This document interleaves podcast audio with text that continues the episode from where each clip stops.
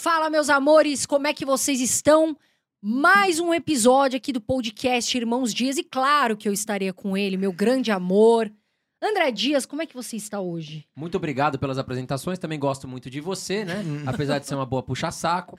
E hoje nós estamos aqui com uma pessoa referência do mercado financeiro, ele que criou uma das maiores empresas no Brasil, aí falando em consultoria financeira, relatórios financeiros, uma baita de uma empresa. E nós vamos entrevistar hoje ele, Felipe Miranda. Muito obrigado pela sua presença, Felipe. E, ó, Fica atento aí que tem muita dica de mercado aqui, muita ação. Nós vamos extrair tudo que o Felipe sabe aqui para você hoje, hein? Pô, super prazer estar aqui. Estou esperando chegar essa referência do mercado, né? Enquanto a gente está aqui conversando.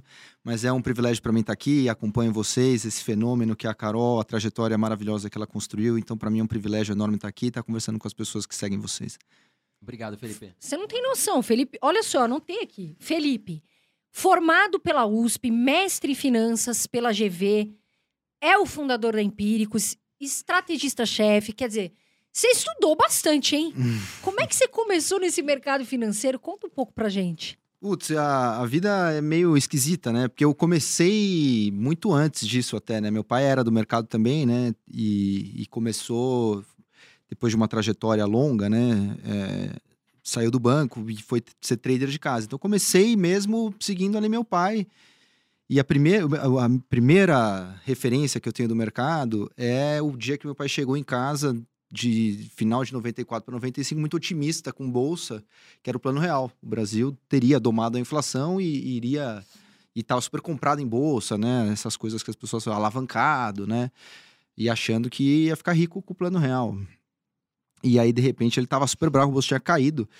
E, nas palavras dele, os filhos da mãe, um pouquinho mais agressivo do que isso, mas os filhos da mãe do Pactual não estavam entendendo nada do plano real que estavam vendendo. Aquele André Jacurski, que era um dos fundadores do, do Pactual, né, hoje BTG, estava é, vendendo tudo de bolsa que não tinha entendido o, o plano real e a bolsa estava caindo porque aquele Jacurski não parava de vender. Mas, na verdade, o que o Jacurski estava fazendo, ele estava vendo a crise do México de 95, que meu pai não estava vendo.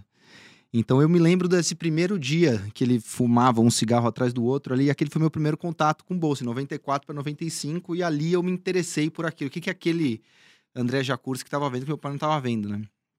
Então aquela foi a primeira a frustração importante, talvez a primeira lição importante sobre bolsa, né? Não, se você não sabe o que está acontecendo, né? Se você não sabe quem é o pato da mesa, talvez o pato seja você.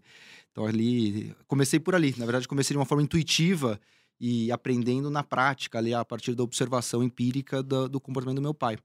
E aí depois eu fui fazer economia, uh, como pai era muito intuitivo, né? Uh, eu achava que o pai tinha falhado nos processos das falências patrimoniais dele, que se transformaram depois em, questões familiares importantes, por uma deficiência acadêmica. E aí eu fui procurar fazer, aí falar, ah, então vou fazer, sempre fui um aluno muito dedicado, falei, vou fazer economia na USP. Eu comecei a fazer economia na USP e a ideia era, era seguir a trajetória de trabalhar em banco. Aí fui pro Deutsche Bank e foi uma tragédia. E aí fui ser sales de, de derivativos de Global Emerging Markets, né, de mercados emergentes globais. E não sabia absolutamente nada. E foi horrível, né? O Deutsche Bank, numa época que eles eram conhecidos como os cowboys do mercado. Então, eu sou uma pessoa, parece, não parece, mas eu sou uma pessoa sensível.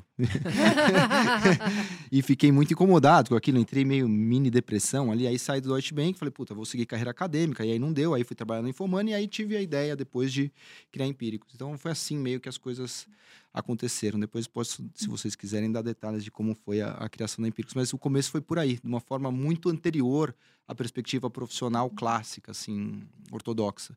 Já tinha começado no mercado com 13 para 14 anos, assim, comprando ação. Então, eu, eu nunca...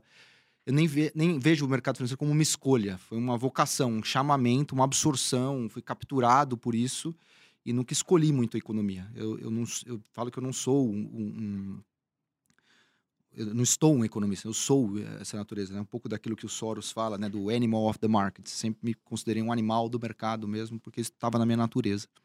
Legal, Felipe. E antes da gente fazer a primeira pergunta, Carol, vamos falar do nosso patrocinador, a corretora que eu invisto, que a Carol investe aqui no Brasil, que é a Toro Investimentos. Então, para você abrir conta, investir com taxa zero em fundos imobiliários, em ações, tem um QR Code aqui pela tela. Tá? Então só posiciona o seu celular, vai direto para o site para você abrir sua conta. E aqui embaixo, também na descrição do vídeo, vamos deixar o link para você abrir sua conta, tá certo? E abriu conta, fez um investimento interessante por lá, você vai ganhar um presente nosso. Não um, dois, né, Carol? Dois presentes. Criatura, a gente quer que você comece a investir. Abre a conta, tá aqui. Clica no link, abre a sua conta. Gratuitamente, você vai ganhar duas planilhas. Uma de organização financeira, para controlar os seus gastos e ganhos, e outra de rebalanceamento de carteira. Modéstia à parte, para mim, é a melhor planilha do mercado. Agora sim, Andrezito, o que, que você tem de curiosidades aqui pra gente explorar vamos o Felipe? começar, Vamos começar com um assunto que está sendo muito falado, Felipão. Petrobras. Cara, recentemente a gente tá vendo que manda presidente embora. Acho que é o quarto presidente que nós vamos ter agora em três ou quatro anos, se eu não me engano, né? E o que, que, que você vê do case Petrobras? É hora de investir ou é hora de, opa, vamos tomar cuidado com tanta interferência que está acontecendo? Qual é a sua visão? É uma pergunta difícil, né? Porque o, o investidor ele tem um pouco dessa mania de tratar as coisas de uma perspectiva muito maniqueísta, né? É para ter, não é para ter, então se é para ter, é para ter tudo ou não é para ter nada. É, e, e, e, Petrobras, ela tem uma tem bons argumentos para você comprar Petrobras e tem bons argumentos para você não comprar Petrobras. Então, é, e eu não vou fugir da, da resposta pragmática, só para dar um contexto. Quais são os bons argumentos para você comprar Petrobras? Hoje, a Petrobras é uma empresa muito melhor do que ela foi historicamente, ela foi saneada, a companhia. Você tem uma geração de caixa brutal, você tem um pagamento de dividendo de 30%, você, o que a gente fala lá, o, o free cash flow yield, né, que é o, o, quanto de geração de caixa que a empresa vai ter no ano que vem sobre a mantidos mais ou menos os preços do petróleo atuais, é, a geração de caixa da companhia pelo valor de mercado dela, pelo número de ações vezes o preço das ações, é, isso está beirando 50%. Isso é uma brutalidade do que ela está gerando de caixa relativamente ao valor de mercado. Ou seja, mostra uma ação muito barata. E, portanto, nós, como a, a, acionistas, né, de uma perspectiva fundamentalista, né, que olham ações como empresas, é, vê, a gente identifica que as ações dessas empre dessa empresa estão tá muito barato perante a realidade operacional da companhia. Portanto, isso mereceria que ela fosse uma recomendação de compra. Ao mesmo tempo, acho que é problemático o que está sendo feito com Petrobras.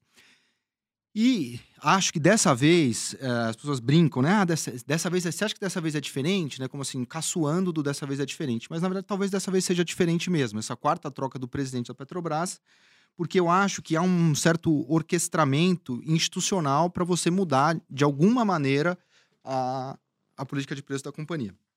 É, não acredito nessa tentativa de privatização que está sendo feita agora. Infelizmente, eu acho que o caminho da companhia, eu sou um defensor da privatização da Petrobras, mas não acho que vai ter tempo hábil para você fazer a privatização da companhia nesse momento, com a eleição uh, disputada como ela, como ela está e, e, e um processo uh, tão corrido e sem, sem os devidos estudos. Né? Esse processo de anos, não um processo de poucos meses.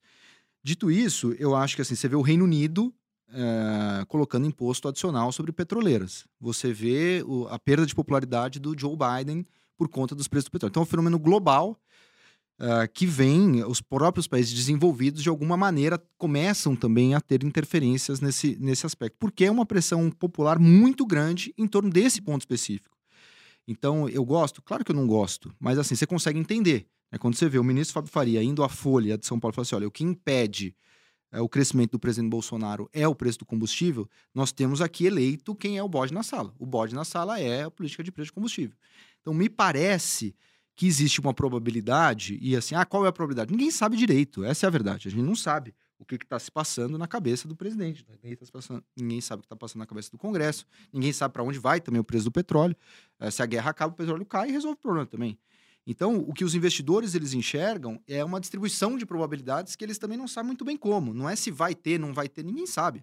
A resposta cravada, né? O futuro existe uma. A gente é, quer antecipar o futuro porque não tem desejo de controle sobre o futuro, mas não sabe o que vai acontecer. Não é porque você é especialista que você sabe.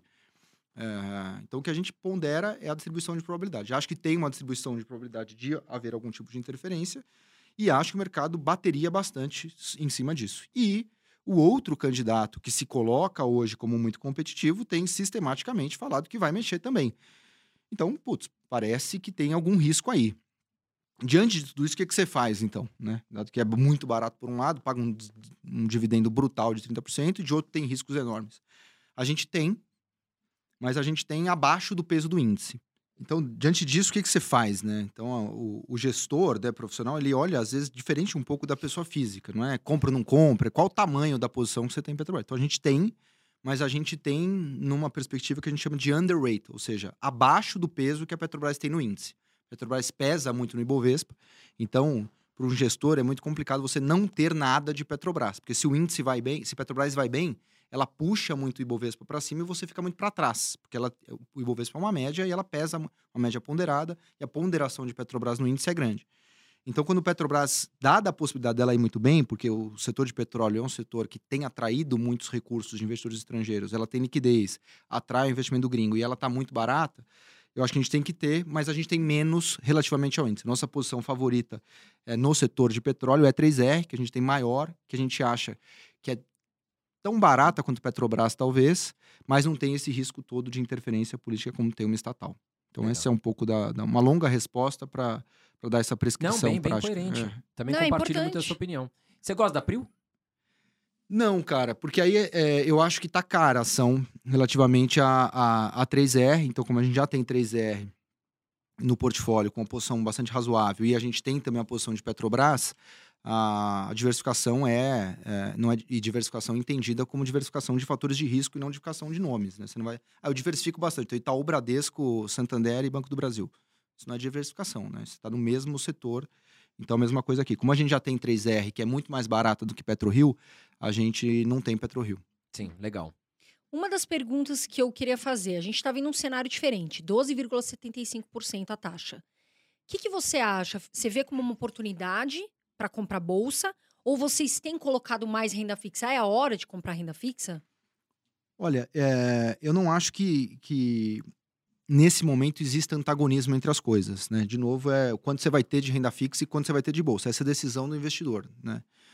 É, eu acho que você tem que aproveitar, né? 13 e deve ir para 13,25, 13,5, 13,75, algumas mais agressivas só vai para 14%. Então, assim, sem você sair de casa é, com liquidez diária, sem volatilidade, um juro real de 7% ao ano, isso é um lote, né? Você tem que se aproveitar dessa, desse cenário. É, ao mesmo tempo, a gente também gosta da posição de bolsa. Porque a posição de bolsa hoje é uma posição barata, a bolsa está abaixo da média histórica, cerca de dois desvios padrão abaixo da média histórica dela em termos de preço sobre lucro da bolsa, que é um indicador clássico de avaliação de, de empresas, inclusive mais barata do que foi lá na era Dilma. Então, que a gente acha uma, uma recessão muito brutal, que foi na época de 2015. Então, a gente estava com a bolsa brasileira muito barata. Ah, mas a renda fixa está atrativa. Tá bom, então vamos olhar o que a gente chama do prêmio de risco de mercado, que é o excedente de retorno esperado da bolsa sobre a renda fixa. Então, esse cara também está perto das máximas históricas. Você consegue medir isso aqui. É, você pega o preço sobre lucro, inverte ele, lucro sobre preço, isso aqui chama earnings yield, e tira o retorno da NTNB de 10 anos. Então, isso aqui é quanto a bolsa te paga em excesso sobre a renda fixa, em termos esperados. E o excesso esperado de retorno da bolsa hoje é muito gordo, mesmo perante a renda fixa. Então, assim, a gente gosta da posição de renda fixa, a gente gosta da posição de bolsa e gosta menos de uma posição uh, de bolsa internacional. Acho que o Brasil está avançado no processo de subida de taxa de juros, enquanto o mundo está num processo de início de aumento de taxa de juros. E a gente acha uma bolsa americana, o S&P a 16 vezes lucro, contra uma média histórica de 13 a 14 vezes, enquanto a gente flerta com a possibilidade real de recessão lá fora. Então a bolsa americana me parece menos atrativa do que bolsa brasileira. Então numa alocação clássica do investidor, que ele deveria ter renda fixa brasileira, bolsa brasileira, exposição internacional, a gente estaria menor em bolsas internacionais ou até zerado nesse momento para você poder comprar bolsa brasileira e comprar renda fixa brasileira. Acho que eu gosto das duas posições. Eu até ia perguntar, um setor que sofreu muito varejo. Ainda Uhum. está sofrendo muito, a gente está vendo Magalu, Via, todas. Desse setor varejo, qual das empresas que você mais gosta?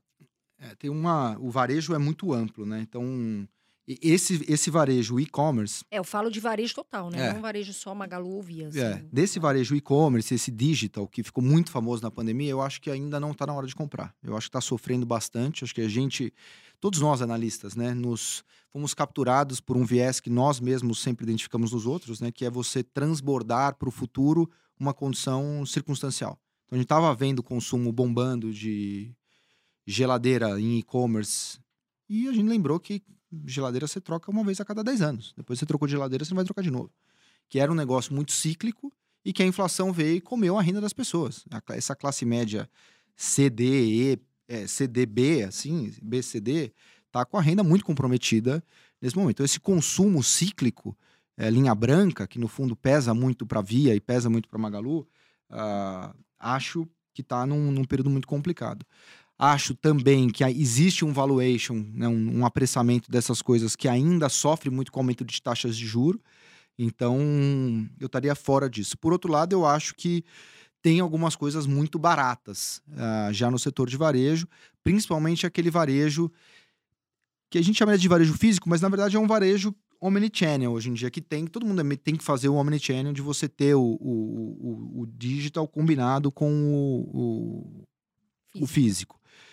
E aí a gente gosta de uma perspectiva entre as ações mais de qualidade, né? Porque você tem dois, duas coisas basicamente. Você vai escolher entre uma empresa que ela é muito boa e todo mundo sabe que ela é muito boa e, portanto, ela não vai estar tá muito barata na bolsa. Então, assim, a Ferrari é, é ótima, mas ela é uma, um carro caro, né? Sim. Então, isso é um, um, seria um carro quality. E você tem o carro que é barato e ele não é tão bom. Mas você quer comprar um Fusquinha por 10 mil, talvez não, mas por mil talvez seja top, né? Então tudo é preço contra valor intrínseco. Essa é a grande brincadeira dessa história. Então nessa discussão, a gente acha, nos nomes de qualidade, a gente gosta de Arezo, que tem entregado absurdamente, gosta de Centauro. E a gente gosta, nos nomes mais que a gente chama de, de velho ou deep velho, de coisas que assim não são operações tão boas, mas tão. Seria vai, uma empresa nota 5, mas ela está precificada em bolsa como nota 2, para simplificar aqui a história. A gente gosta de Marisa e gosta de Guararapes. Ah, legal, Felipe. Falando sobre IPO agora, Felipe. É, vamos falar sobre Nubank. É uma empresa que, assim, conquistou milhares de apaixonados e tal. E quando foi para a bolsa, é, muitas pessoas ficaram empolgadas, né? Só que a empresa desabou. Recentemente a gente viu uma queda muito grande nas ações após o seu IPO. O que, que você pensa sobre IPO uhum. e o que, que você pensa do case Nubank?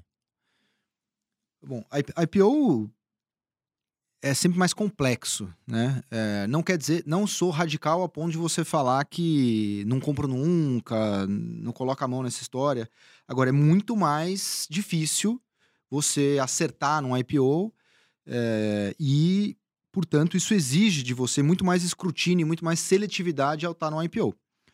É, e por quê? Né? Tem aquele clássico artigo do, do Jay Ritter, que é um professor da Universidade da Califórnia, que chama IPOs Performance in the Long Run, que a gente rodou para o caso brasileiro, e a mesma conclusão de que lá fora. Os IPOs, no geral, performam mal no longo prazo. Né? É, no geral. Não quer dizer que é todo mundo que vai performar mal. E, e, tem uma razão de ser, né? Você, primeiro que assim, os IPOs, agora, ninguém quer comprar bolsa. Bolsa você compra, surpreendentemente, não é quando o juro está baixo, é quando o juro está alto. Por quê? Porque ninguém quer comprar bolsa. Então a bolsa está barata. Então agora é uma hora, é, é contraintuitivo, né? Você comprar bolsa agora, porque ah, o juro tá 13, por que, que eu vou comprar bolsa? É, porque a bolsa, quando isso mudar, vai subir 50, não vai subir 18. É... A gente, claro, que não consegue precisar exatamente qual é o, o, o momento, a inflexão dessa história. Mas é, é, esses são os comportamentos típicos. Então, mas o que acontece nesse momento, com todo mundo interessado em renda fixa e com baixo interesse sobre bolsa, não tem IPO nenhum. Quando que vai ter IPO? Quando tá euforia, quando tá todo mundo querendo, quando o varejo tá comprando, quando tá todo mundo seduzido pelo seu guru favorito nas redes sociais e blá blá blá blá blá. E aí o que acontece? Todo mundo consegue vender um pedaço daquela empresa caro na bolsa. E o fundador também não é bobo. Ele não vai vender a empresa dele barata. Né? E, e, tem uma outra coisa que é assim, pô, se você me falar. É... Ah, analisa as ações da XP. Pô, XP tem um histórico que todo mundo. A gente acompanha a XP há 10 anos. É, tenho amigo na XP, eu sei o que está acontecendo, eu sei que tem um outro amigo que tem um monte de amigo. Então é uma. Todo mundo sabe mais ou menos como é que é que a banda toca ali, né? Você tem um histórico longo de análise. Agora, a, a, espaço laser tá chegando na bolsa e tal, nada contra espaço laser especificamente, mas assim, puta. Só um a, exemplo. Muito recente, a gente não sabe né? direito, não é a gente empíricos, assim, eu, vocês, os outros, o analista do Santander, Ninguém sabe direito, não tem histórico, não conhece ninguém no espaço laser. Quem é esse cara? Vai entregar, não vai entregar? Como é que é o modelo? Isso é cíclico, não é cíclico? Resiste a alta de juro, resiste à inflação? É bom ou não é? Então, a gente não sabe, né? Uma empresa que está listada há 20 anos, se acompanha há 20 anos, você sabe como a banda toca, né? Então, a simetria de informação é muito grande. Então, acho que tem que ser muito seletivo no IPO. Não quer dizer que você não não uh, não possa comprar nunca, porque ao contrário também, do, do, em contrapartida, quando você consegue usar o IPO como com um fundador sério, no modelo certo, o cara comprometido, alinhado, que topa deixar um pouco de dinheiro na mesa, que assim, puta, não quero fazer do IPO a minha estratégia de saída num preço caro. Não, vou deixar um pouco de dinheiro na mesa, vou vender um pouco mais barato, para fazer os investidores ganharem dinheiro, porque quando eu crescer um pouco, eu vou fazer uma nova oferta de ações. Esses investidores que ganharam dinheiro comigo vão me suportar, é, no, no, vão me dar apoio de novo para um novo ciclo de crescimento. Quando você pega uma dessa, é uma multiplicação enorme também. Então é um pouco do risco-retorno aqui. É, é muito mais arriscado, mas às vezes quando você pega é na veia também. Sobre Nubank especificamente, é, de novo, tem que sempre voltar à, à discussão de preço contra valor intrínseco. O que, que você acha do Nubank como empresa? Eu acho o Nubank fantástico. Né? Eu, eu, é, acho que o que o Davi fez, o que o Lago está fazendo como CFO, a marca que, que a companhia, o brand equity que ela representa, a disrupção no setor, forçando que todos os bancos reduzam tarifa e tal. Isso eu acho incrível. O que você acha da ação do Nubank? Eu acho uma ação, a inclusive, estava vendido nas ações, ganhou muito dinheiro apostando na queda de Nubank contra comprado em Banco do Brasil. A gente tem esse trade ainda, agora reduziu um pouco, porque ganhou 85%, a ação já caiu muito. Mas a gente ainda está short, né? A gente está vendido ainda. Por uma questão de preço. A gente acha que. Por preço e, não só por preço. Primeiro por preço, que assim, mesmo no Nubank fazendo bem, as coisas crescendo bastante, ainda é 80 vezes lucro pro ano que vem. Essa é uma primeira coisa. A segunda coisa é uma discussão de premissa do modelo, é, que eu, já, eu tive esse debate com o Davi Velez e eu respeito demais, e, e, talvez ele esteja certo, mas eu não consigo concordar com ele, que é uma premissa do modelo de Nubank, que é o NPS alto do banco, ou seja, esse, esse indicador que criaram para medir a satisfação do cliente, o Net Promoted Score. O NPS alto a satisfação do cliente é driver, ou seja, ela guia o CAC baixo, ela guia a aquisição de cliente a um custo baixo. Então, isso eu vou ter um cliente muito satisfeito, e como eu tenho um cliente muito satisfeito, eu consigo atrair novos clientes pelo boca a boca, pela. Né? Isso vai. É, aumentar a base. Aumenta né? a base muito fácil, sem o, muito, muito é, gasto adicional com marketing, com, com produto, etc. E eu acho que isso acontece, esse, esse NPS muito alto, ele cai à medida que você começa a produtar o cliente. E aí você tem. É, é, muito fácil você ter um NPS muito alto quando você não vende nada. Quando você tem, seus, você tem dois produtos, sua conta remunerada e o seu cartão de crédito que não te cobra tarifa. Agora, no momento em que o, o Nubank mandar lá uma tarifazinha para o cliente que, ele, que adora o Nubank, esse NPS do cara cai. E o Nubank vai ter que fazer isso, porque ele tem que monetizar. Não é uma, não é uma instituição filantrópica, né? Exato. Precisa ter lucro. Então, é por, por essas duas coisas, uma questão de valuation e uma questão de eu discordar dessa premissa do modelo de pessoas que viram muito escravos da narrativa do bem, que é muito pró-cliente. Quando você começa a produtar e a rentabilizar, o castelinho de carta cai. Então, essa é a minha. E o desafio enorme no Brasil, que é todo mundo que não é banqueiro, que começou a dar crédito, bateu com a cara no muro. Né? Uhum. Foi o caso do Inter, foi o caso da Stone. Então, é, sou cético com o Nubank e ainda estou short nas ações da companhia. Estou vendido. Em relação, tem uma empresa que muita gente pergunta, Felipe, que é a VEG. Uhum. Você acha que vale a pena investir na VEG agora? O que, que você acha do case? VEG é um caso de sucesso espetacular é, só sobe, assim, irritante, né? Porque você acha ação cara, ela fica mais cara todo dia na sua cabeça. É tipo a Ferrari que você falou, né? É, vai estar tá sempre se, cara. cara e vai ficando cada vez mais surpreendente. Você fala, não, não vou comprar a Ferrari hoje, tá muito cara, né? Aí amanhã, fala, caramba, devia ter comprado ontem, né? Porque agora tá mais cara. Aí, não, agora não dá mais, agora já subiu muito, ela sobe mais 5 amanhã. Então, eu, eu acho que, assim, numa perspectiva de, de pessoas que olham com composição de capital, aquele cara que vai crescendo todo ano 10% e tal, eu acho que VEG pode é, pertencer a, aos portfólios das pessoas físicas numa perspectiva de longo prazo, aquele caso que vai te dar ali é, CDI mais alguma coisinha todo ano na média. Então, eu gosto de VEG nessa perspectiva. Um exemplo empresarial fantástico de, de sucesso de caso brasileiro, internacionalizado, de fato, tem oportunidade gigantesca na Índia que eles estão tocando e, e, que pode ter uma nova VEG na Índia se eles conseguirem implementar o que eles querem implementar. Dito isso, nas minhas carteiras eu não tenho, porque eu acho, de novo, num momento de bolsa muito barata, eu acho o custo de oportunidade de ter VEG alto. Você tá cara, né? Eu acho uma ação cara. E ela vai ser sempre cara, igual o droga raia, né? Raia, você fala assim, ah, raia é cara. É óbvio que é cara. É tão boa e cresce tanto, entrega tanto, que ela vai estar tá sempre cara. Mas você tem raia? Puta, eu não tenho, porque eu acho que assim, tem retorno. Qual o retorno esperado das ações da VEG? Ah, sei lá, 15, 16, 17%. Beleza. Eu tenho outras coisas aqui que, com razoável margem de segurança, eu consigo ver 25, 30%. Então eu não tenho VEG, nada contra a VEG. É, acho ótima a companhia. É, mas nas minhas carteiras eu estou vendo outras coisas com retorno esperado sob um perfil de risco razoável, é, com maior retorno esperado. Só uma, uma, perspectiva de decisão relativa que eu não tenho VEG. Faz sentido, Felipe. E aproveitando já o gancho, tem três casos, assim, três cases que você poderia citar, que você vê é, com boa perspectiva de crescimento aí, não só para 2022, mas para os próximos anos? Tem, tem vários, né? Assim, eu acho que a gente deveria precisava dividir um pouco. Vou dividir em, em, em como eu estou vendo a, a carteira, que eu sempre gosto de pensar em composição de, de portfólio, que eu acho que assim as pessoas também não. Você concentrar demais, você, o, o, analista não quer. O analista pode estar errado. Né? É, o mundo é uma distribuição de probabilidade. O mundo é um agora. Quando eu sair daqui, se alguém mandar uma bomba no outro lugar, já mudou. Se os for mais. Se acontece uma guerra, uma outra guerra, né? Muda muito. Muda muito a e a gente superestima a nossa capacidade de antecipar o futuro. É do ser humano, porque senão também você fica maluco achando que a cada momento pode acontecer uma surpresa. Então é da natureza humana achar que as coisas vão continuar mais ou menos como estão, e isso é bom que seja assim, senão você enlouquece, né? Sim. Exato. É... Você ficar pensando só pessimismo toda vez, você. É, e pode acontecer louco, alguma né? coisa, pode acontecer alguma coisa, pode... você não consegue se planejar, você não... a ansiedade, você não sai de casa, você fica quieto em casa, trancado no quarto, porque pode acontecer qualquer coisa. Então, mas a verdade é que pode acontecer qualquer coisa Sim. mesmo. Então é sempre muito difícil você antever o futuro. Dito isso, então, eu acho que sim, tem que pensar uma diversificação de portfólio. Então, pensando aqui, é de um lado, tem esse momento que é o que tem subido na bolsa esse ano, o comportamento do Ibovespa esse ano passa uma má impressão, na verdade, uma impressão muito boa sobre o que é a bolsa brasileira. Se você pegar a, a bolsa, o Ibovespa, o Ibovespa vai bem no ano. E os fundos de ações, no geral, vão muito mal esse ano. O que está acontecendo? Porque os fundos de ações não sabem? A Dinamo ficou ruim? O Atmos? Não, não é. É todo mundo muito bom, mas é que o Ibovespa é uma média ponderada com muito banco e commodity e é só isso que sobe.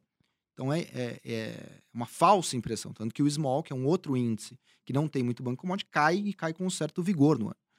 Então, mas pode ser que esse, esse, tô dizendo isso porque assim, eu acho que tem que ter ainda banco e commodity. Então, assim, um nome favorito para mim por conta de preço é Banco do Brasil, que negocia 3,5 vezes lucro, 0,7 é vezes o valor patrimonial.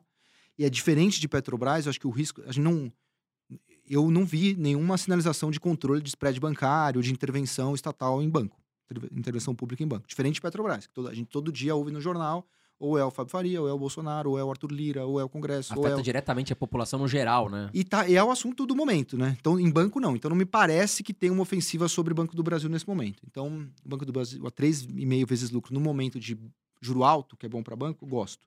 3R, que eu já comentei aqui com vocês. Então, é uma ação também muito barata no setor petróleo, está crescendo, tem que crescer 10 vezes a produção, e conforme ela for entregando esse crescimento, as ações tendem a acompanhar.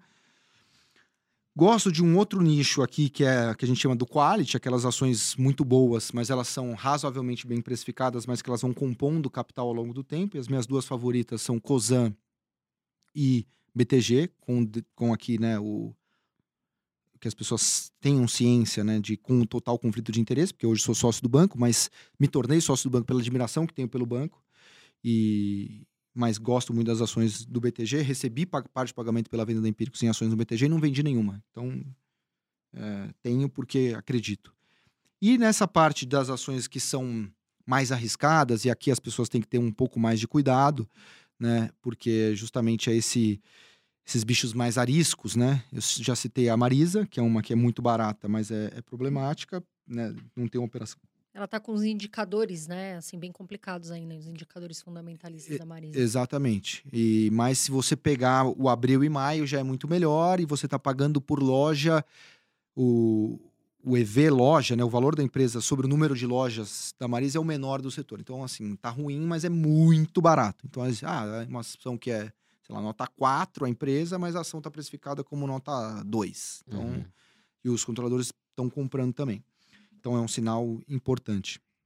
E outra que eu acho também que é uma, uma possibilidade real de multiplicação, as ações da direcional, que é o setor de incorporação que ninguém é, gosta nesse momento que o juro está alto, isso pega muito em corporação, mas é uma companhia que tem pagado mais de 10% de dividendo, vai apresentar um segundo trimestre fantástico, se beneficia muito fortemente do, do, do, da, do aumento do subsídio para Minha Casa Verde Amarela, que entrou agora sem precisar do conselho curador, então entra já a partir de 1 de junho.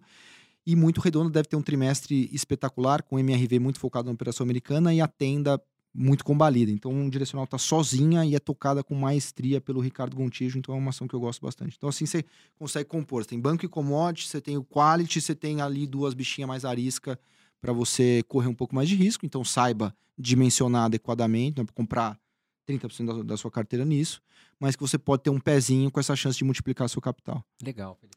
É, eu até queria falar, porque assim, essa ação a gente pergunta para todos estrategistas, analistas, porque todos têm uma opinião muito diferente, que é a Oi. Uhum. A Oi é um case que, na nossa visão, é um, é um case mais arriscado por tudo que Uhum. acontece. Muitas notícias saem, mas a gente quer, né, na prática, ver o que vai acontecer. Uhum. Na sua visão, a Oi, ela é uma, em, em termos de valuation, ela é uma empresa que tá barata? Vale a pena investir com esse valor? Nesse momento eu não tenho.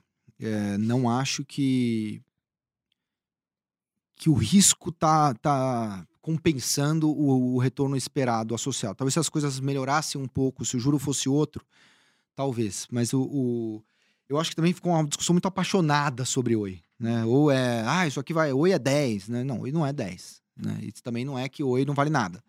Oi tem uma chance me dá essa história do preço-alvo. O Rogério Xavier da SPX tem uma frase maravilhosa que é assim, todo mundo fala, ah, mas qual o preço-alvo, né? Assim, ah, para cada cenário tem um preço-alvo. Então me dá o cenário de oi, eu te cuspo um preço-alvo. O problema é a gente não consegue ver com clareza o cenário, qual é o juro, qual é como é que vai ser a Vital, que é essa empresa de fibra que ela está fazendo, que eu acho fantástico, é, mas a gente tem que ver a execução. Então, se eu visse um pouquinho de controle da queima de caixa e visse essa Vital pegando tração e vendo uma carinha do IPO dessa Vital aí 2023, 2024, aí eu poderia comprar Oi. Já tive Oi, perdi dinheiro com Oi, ou seja, errei, né? Como Faz parte. o, o, o, o Jakurski fala muito isso, né, cara? Oi esperamos, esperamos, cansamos de esperar. Uma hora não, não, não dá mais.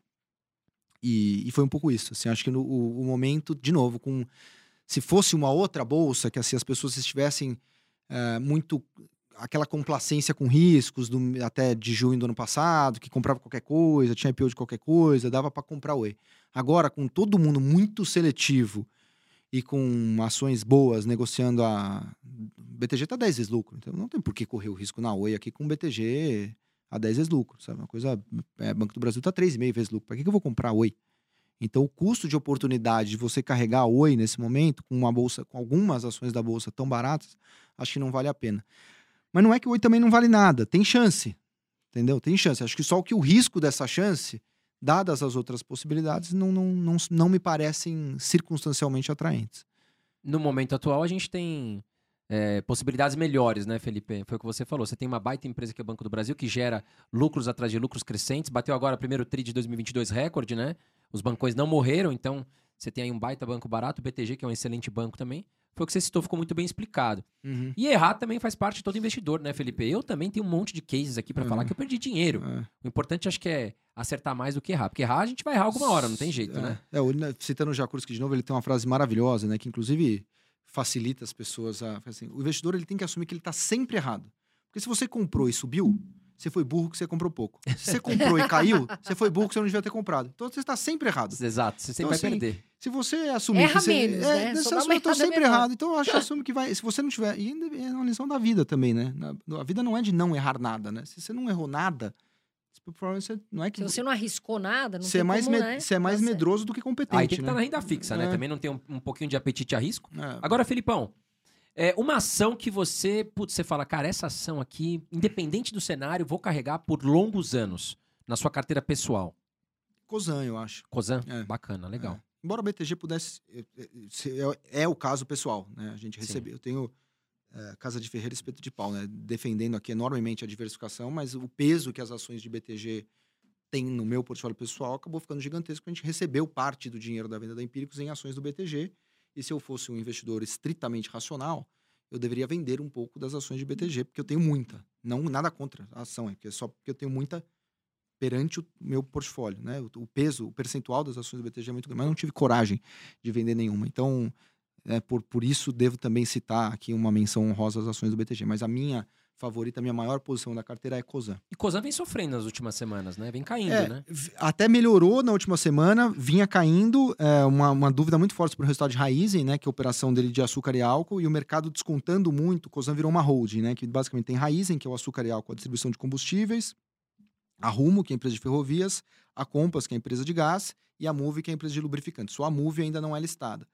E, esse, e, e a Cosan é uma holding que administra tudo isso. O desconto de holding começou a aumentar muito no mundo, as pessoas preferindo estar mais perto do fluxo de caixa, ou seja, está na atividade operacional. Então, o desconto que a Cosan negocia em relação às operacionais dela aumentou, que é um fenômeno global sobre isso, e muita dúvida sobre o resultado de Raizen. É, mas aí soltou o resultado, a empresa está super bem e fez um deal. A, a, a Move comprou aquela empresa que faz o lubrificante mobil e foi um deal muito bom também. E aí desde então está andando bem. Mas no ano não está bem. A ação tá, tá mérdia, né? então, tá barata, né? você acha? Acho barata e muito bem tocada, né? E acho que a, a Cosan tem essa capacidade, como ela é muito diversificada, né? Então, quando você consegue, de alguma maneira, quando a ferrovia não está bem, o lubrificante está bem, a distribuição de gás está bem. Tem receita, né? Tem bastante. Ela está bem diversificada. Né? Bem diversificada e muito bem tocada. Acho que empresas são pessoas, então esse trio que eles compuseram ali com o Rubens Ometo como o, o visionário, do, o chairman com a capacidade de visão de longo prazo, acredita muito em empresa de dono, Marcelo Martins como esse cara que consegue executar com maestria e dar uma disciplina financeira ao Rubens, e o Luiz Henrique é uma liderança muito técnica nesse setor de gás e, e todo esse setor de energia. No Brasil, acho que ele compôs um triângulo ali de, de uma competência grande, uma química interessante, e o Mussa executando na raiz muito bem também. Então eu gosto muito de, de nessa perspectiva assim de anos e anos, sabe? Legal. Eu acho que uma das perguntas que mais me fazem atualmente é Vale. Por quê? Cai o minério de ferro. Ah, vou vender. Tem um monte de gente que me liga. Carol, a Vale, nossa, o minério de ferro hoje, inclusive o minério de ferro subiu 2%. Teve a reabertura de Xangai, então é, o pessoal comenta. Ah, vou comprar a Vale. Aí cai, vou vender. O que, que você acha, Felipe? A Vale, ela tá cara, tá barata, ainda vale a pena entrar? Eu, a, a gente tem, a gente acha barato. Mas não é simples. Porque, inclusive, tem uma grande discussão assim, quando que você compra ações de commodity, né? É, o Buffett foi muito, que é o principal né, investidor de todos os tempos, então, o Buffett tinha muita resistência à ação de commodity, porque você, como é que você avalia né, uma empresa? Você sempre tenta ver o valor, né, esse valor, preço contra valor intrínseco, né, preço contra a capacidade daquela companhia gerar caixa ao longo do tempo. Então, quando você não consegue identificar com precisão qual é o valor intrínseco de uma empresa, você diminui a sua convicção e você evita comprar. E commodity, esse é o problema. Você, qual é o preço do petróleo? Ninguém sabe. Então você está olhando. Por que, que é problemático? Você olha uma ação e está barata, o preço sobre lucro de Petrobras agora é quatro vezes. Beleza, só que se o petróleo está 120 dólares por barril. Se a guerra acaba, a economia entra em recessão, esse petróleo vai para 60 dólares o barril. Estou exagerando, só para provar o ponto. Então, aquele quatro vezes lucro se a receita da Petrobras cai pela metade, que o petróleo caiu pela metade, que é o que ela vende, só para simplificando aqui a coisa, né? Você cai a receita pela metade, da noite para o dia, aquele preço sobre lucro que era 4, a receita dela caiu pela metade, mas os custos estão mais ou menos dados, né? A despesa está mais ou menos dada. Então o lucro cai mais do que pela metade. Aquele 4 vezes lucro, de repente vira 12 vezes lucro. Ela parecia barata, ela ficou cara. Então, o que é, como o commodity tem um componente de reversão à média, o que, que isso quer dizer? Ah, quando o petróleo está muito caro, aquelas empresas que não produziam petróleo porque o posto dela não era tão produ produtivo a 60 dólares, a 120 dólares, o xisto americano começa a ser produtivo. Então, tem mais oferta, você libera a oferta, o preço cai. Né? E a própria demanda, o preço muito alto, as pessoas param de consumir, o preço volta também para o. Então, tem um grande componente de reversão à média uh, em commodity. Por isso, muita gente fala assim: não, Commodity você tem que comprar quando a ação está cara. Numa perspectiva de, de, múltiplos, de preço sobre lucro. Por que, que isso significa? Que ela está tendo um lucro baixo, porque o preço da commodity está baixo. E aí o múltiplo alto que você está vendo, ninguém tem, porque você está achando caro. Só que aquele lucro, de repente, começa a aumentar porque a commodity começa a subir. E aí o preço sobre lucro começa a cair. Então tem um grande. Como é que, quando que você compra commodity? Você quando está barato ou quando está caro? Então, é, é uma grande discussão metodológica. Dito tudo isso, eu acho que Vale está bem barato, porque ela ela, ela aguenta desaforo, né? O minério de ferro, ela é um, basicamente um oligopólio entre a, a, a Vale, a BHP e a, e a Rio Tinto, em menor instância a Fortescue. Então você consegue de alguma maneira controlar o preço. Não acho que seja coincidência que a Vale tem sistematicamente frustrado em termos de volume de produção, que é um controle do nível de oferta para você não ter o preço caindo. E uh, a, a, parece ainda gargalos de infraestrutura importante em toda a cadeia uh, de suprimento. Então, parece que é um, é um minério ainda razoavelmente caro. A China reabrindo deve voltar a consumir é, é minério também. E a Vale tem duas coisas que o Buffett, por exemplo, defendia, que vale também para Suzano, que é quando você vai comprar commodity, compre o cara que é o menor custo de produção e compre o cara desalavancado. A Vale é desalavancada e ela é o menor custo de produção. Então, com isso, por que, o menor custo de produção? Porque quando a commodity cair, os outros morrem ela sobrevive. Só ela consegue produzir minério a 30 dólares por tonelada. Então, os outros vão morrer, ela vai comprar os outros, vai no limite, ela domina a produção de minério no mundo se ela for o, o, o low cost producer, né? o produtor marginal de menor custo. Então, ela reúne essas qualidades e me parece, pagando dividendo de mais de 10%, fazendo a maior recompra da história, negociando aí a quatro vezes a geração de caixa, me parece bem barato também, por isso a gente tem. Você olha de forma positiva, Felipe, quando uma empresa recompra as ações, você fica atento, opa, se ela está recomprando é porque ela mesma acredita no, no, valuation dela ali. É, sim, no geral sim, mas a, tem que olhar caso a caso, a caso né? A, a, a recompra, ela é uma, é uma alocação de capital do caixa da companhia. Tem, uma, tem um lado perverso a recompra aqui. A recompra, quando ela recompra a ação, em vez de destinar aquele é, dinheiro para fazer um projeto, ela está fazendo assim: olha, eu não estou vendo um projeto de altíssima rentabilidade também. Né? Quando você comprou as ações da Vale, você imaginou que ela usasse o dinheiro para fazer mais eficiência operacional. Não é para ela ser uma trader de ação da bolsa, da, da, da própria ação. Né? Então tem, uma, tem um lado perverso. Tem um outro, dois outros lados perversos, é, que é empresas de baixa liquidez o mercado tem penalizado muito empresas de baixa liquidez, porque tá todo, a indústria inteira de fundos de ações tem tomado resgate. Então, às vezes, o cara faz, puta, eu sou gestor, a Carol me pediu um resgate, eu tenho que honrar o resgate da Carol, porque ela tá, quer comprar um CDB do Itaú, que está pagando para ela uma LIG no Itaú, que está pagando 14% ao ano. Ela tá de saco cheio da bolsa, que está meio de lado, ou caindo há 12 meses, então eu vou sacar do fundo do Felipe. Aí vai sacar do fundo do Felipe, eu sou obrigado a ir lá e vender um pouco das ações que eu tenho para entregar para Carol o dinheiro que ela, que ela sacou. E aí, quando nas ações que não tem liquidez, é, um resgate, uma decisão compulsória de não queria estar tá vendendo, mas eu sou obrigado a vender para honrar o resgate, eu peso naquela ação e ação, as small caps caem relativamente às large caps. É isso que está acontecendo, e aí o gestor que não é bobo, está vendo essa dinâmica que não para de resgate, ele já começa a migrar o portfólio dele para large cap, porque ele não quer correr esse risco de um outro gestor vender na cara dele e a ação que ele tem cair, uma espécie de corrida bancária Óbvio, né? Aqui, metaforicamente, não é uma corrida bancária, mas assim, só para. Você sabe que o outro gestor vai vender, você vende na frente, aí o outro também sabe ela. Aí as small caps apoiam tanto. Então, quando você recompra uma ação, você retira a liquidez do mercado. Você tinha 10, se você recompra 10% das ações, aquelas 10% que podiam estar trocando de mãos com maior fluidez, agora estão na sua mão. Então você adicionou o risco de liquidez para a ação. Então uhum. também tem esse componente perverso. E tem outras situações muito particulares em que o instrumento de recompra de ação vira um instrumento para defender o preço da ação. Então o controlador está preocupado, não é uma boa alocação de capital, ele recompra ação cara, só para defender um preço de ação. Isso é o que a Sequoia chamou do death spiral, né? o, o, o espiral da morte que a companhia liga. Ela já está num momento de dificuldade operacional, mas ela tem que dar uma satisfação para os acionistas. Então ela começa a recomprar a ação dela, às vezes não está barato. Então ela está comprando uma ação a 10, que daqui a dois trimestres, quando acabar a recompra, a ação vai estar tá 5. Então, além da dificuldade operacional que ela tem, ela vai ter o prejuízo da marcação dessas ações. E a coisa fica mais feia ainda. Aí ela vai ter que vender essas ações a 5. Ela vai gerar mais pressão vendedora ainda e vai perder dinheiro no, no trade. Então, é, a recompra em geral é boa, mas não quer dizer que seja sempre boa. Tem que olhar com cuidado.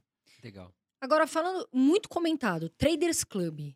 A gente viu quando né, teve o IPO, muita gente comentou. E agora também vem né, sendo, enfim, criticada por alguns, outros não. O que, que você acha em relação ao valuation? Traders Club, vale a pena, não vale? A gente viu uma mudança drástica né, no case, assim, na bolsa. É, eu, eu acho que a ação é muito cara perante o que estão entregando, né? É, a ação tem.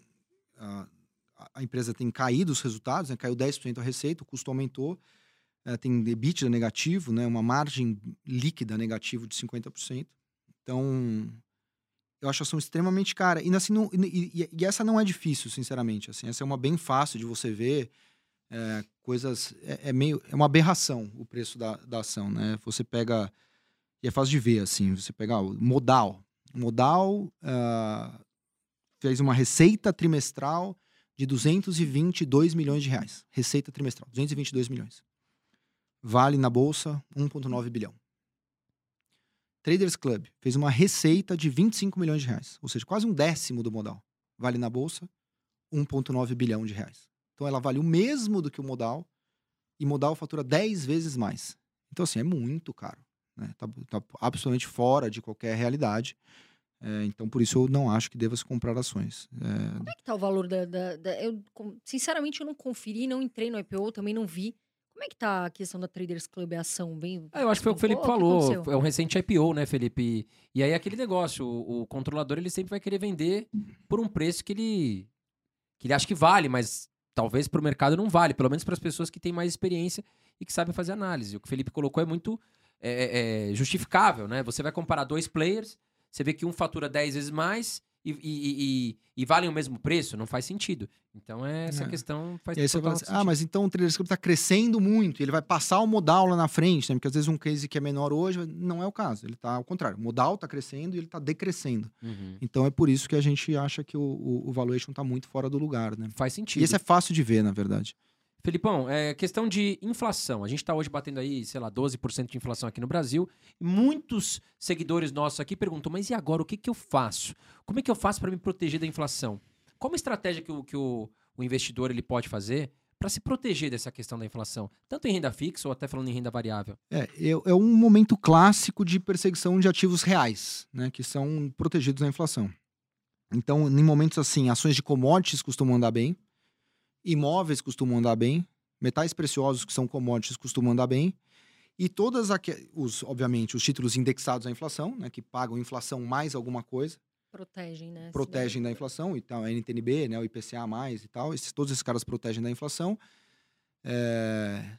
Tem um risco aqui? Puta, tem, mas não acho que seja o caso, né? mas em momentos extremos acontece, não sejamos ingênuos, principalmente em mercados emergentes acontece. Qual é o risco da NTNB, né, do IPCA mais?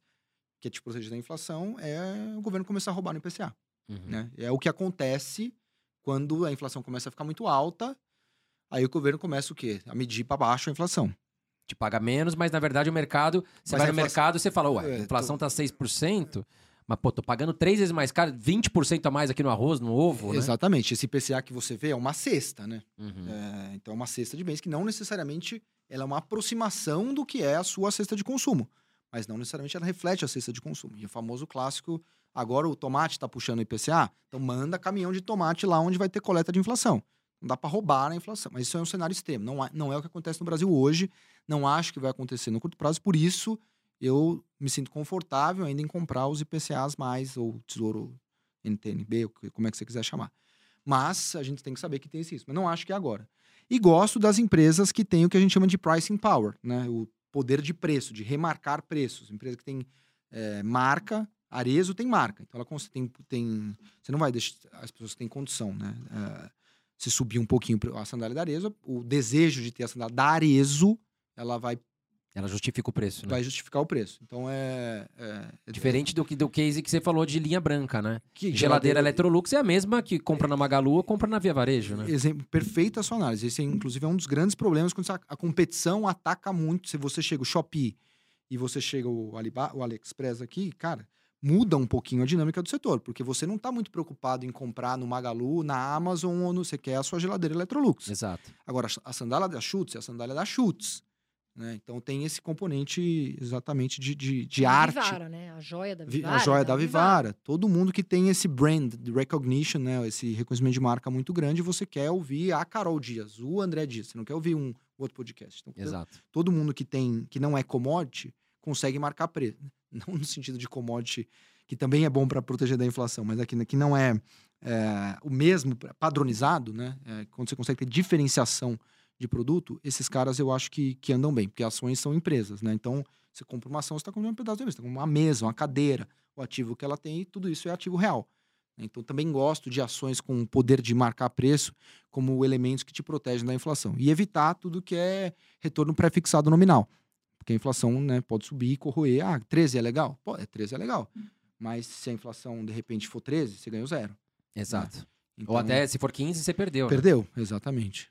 Nesse momento, falando também de proteção, oportunidade, que setores que você vê que são oportunidades na bolsa? Ou ações que você fala É. assim, não, é essas aqui, esse setor e essas ações são oportunidades.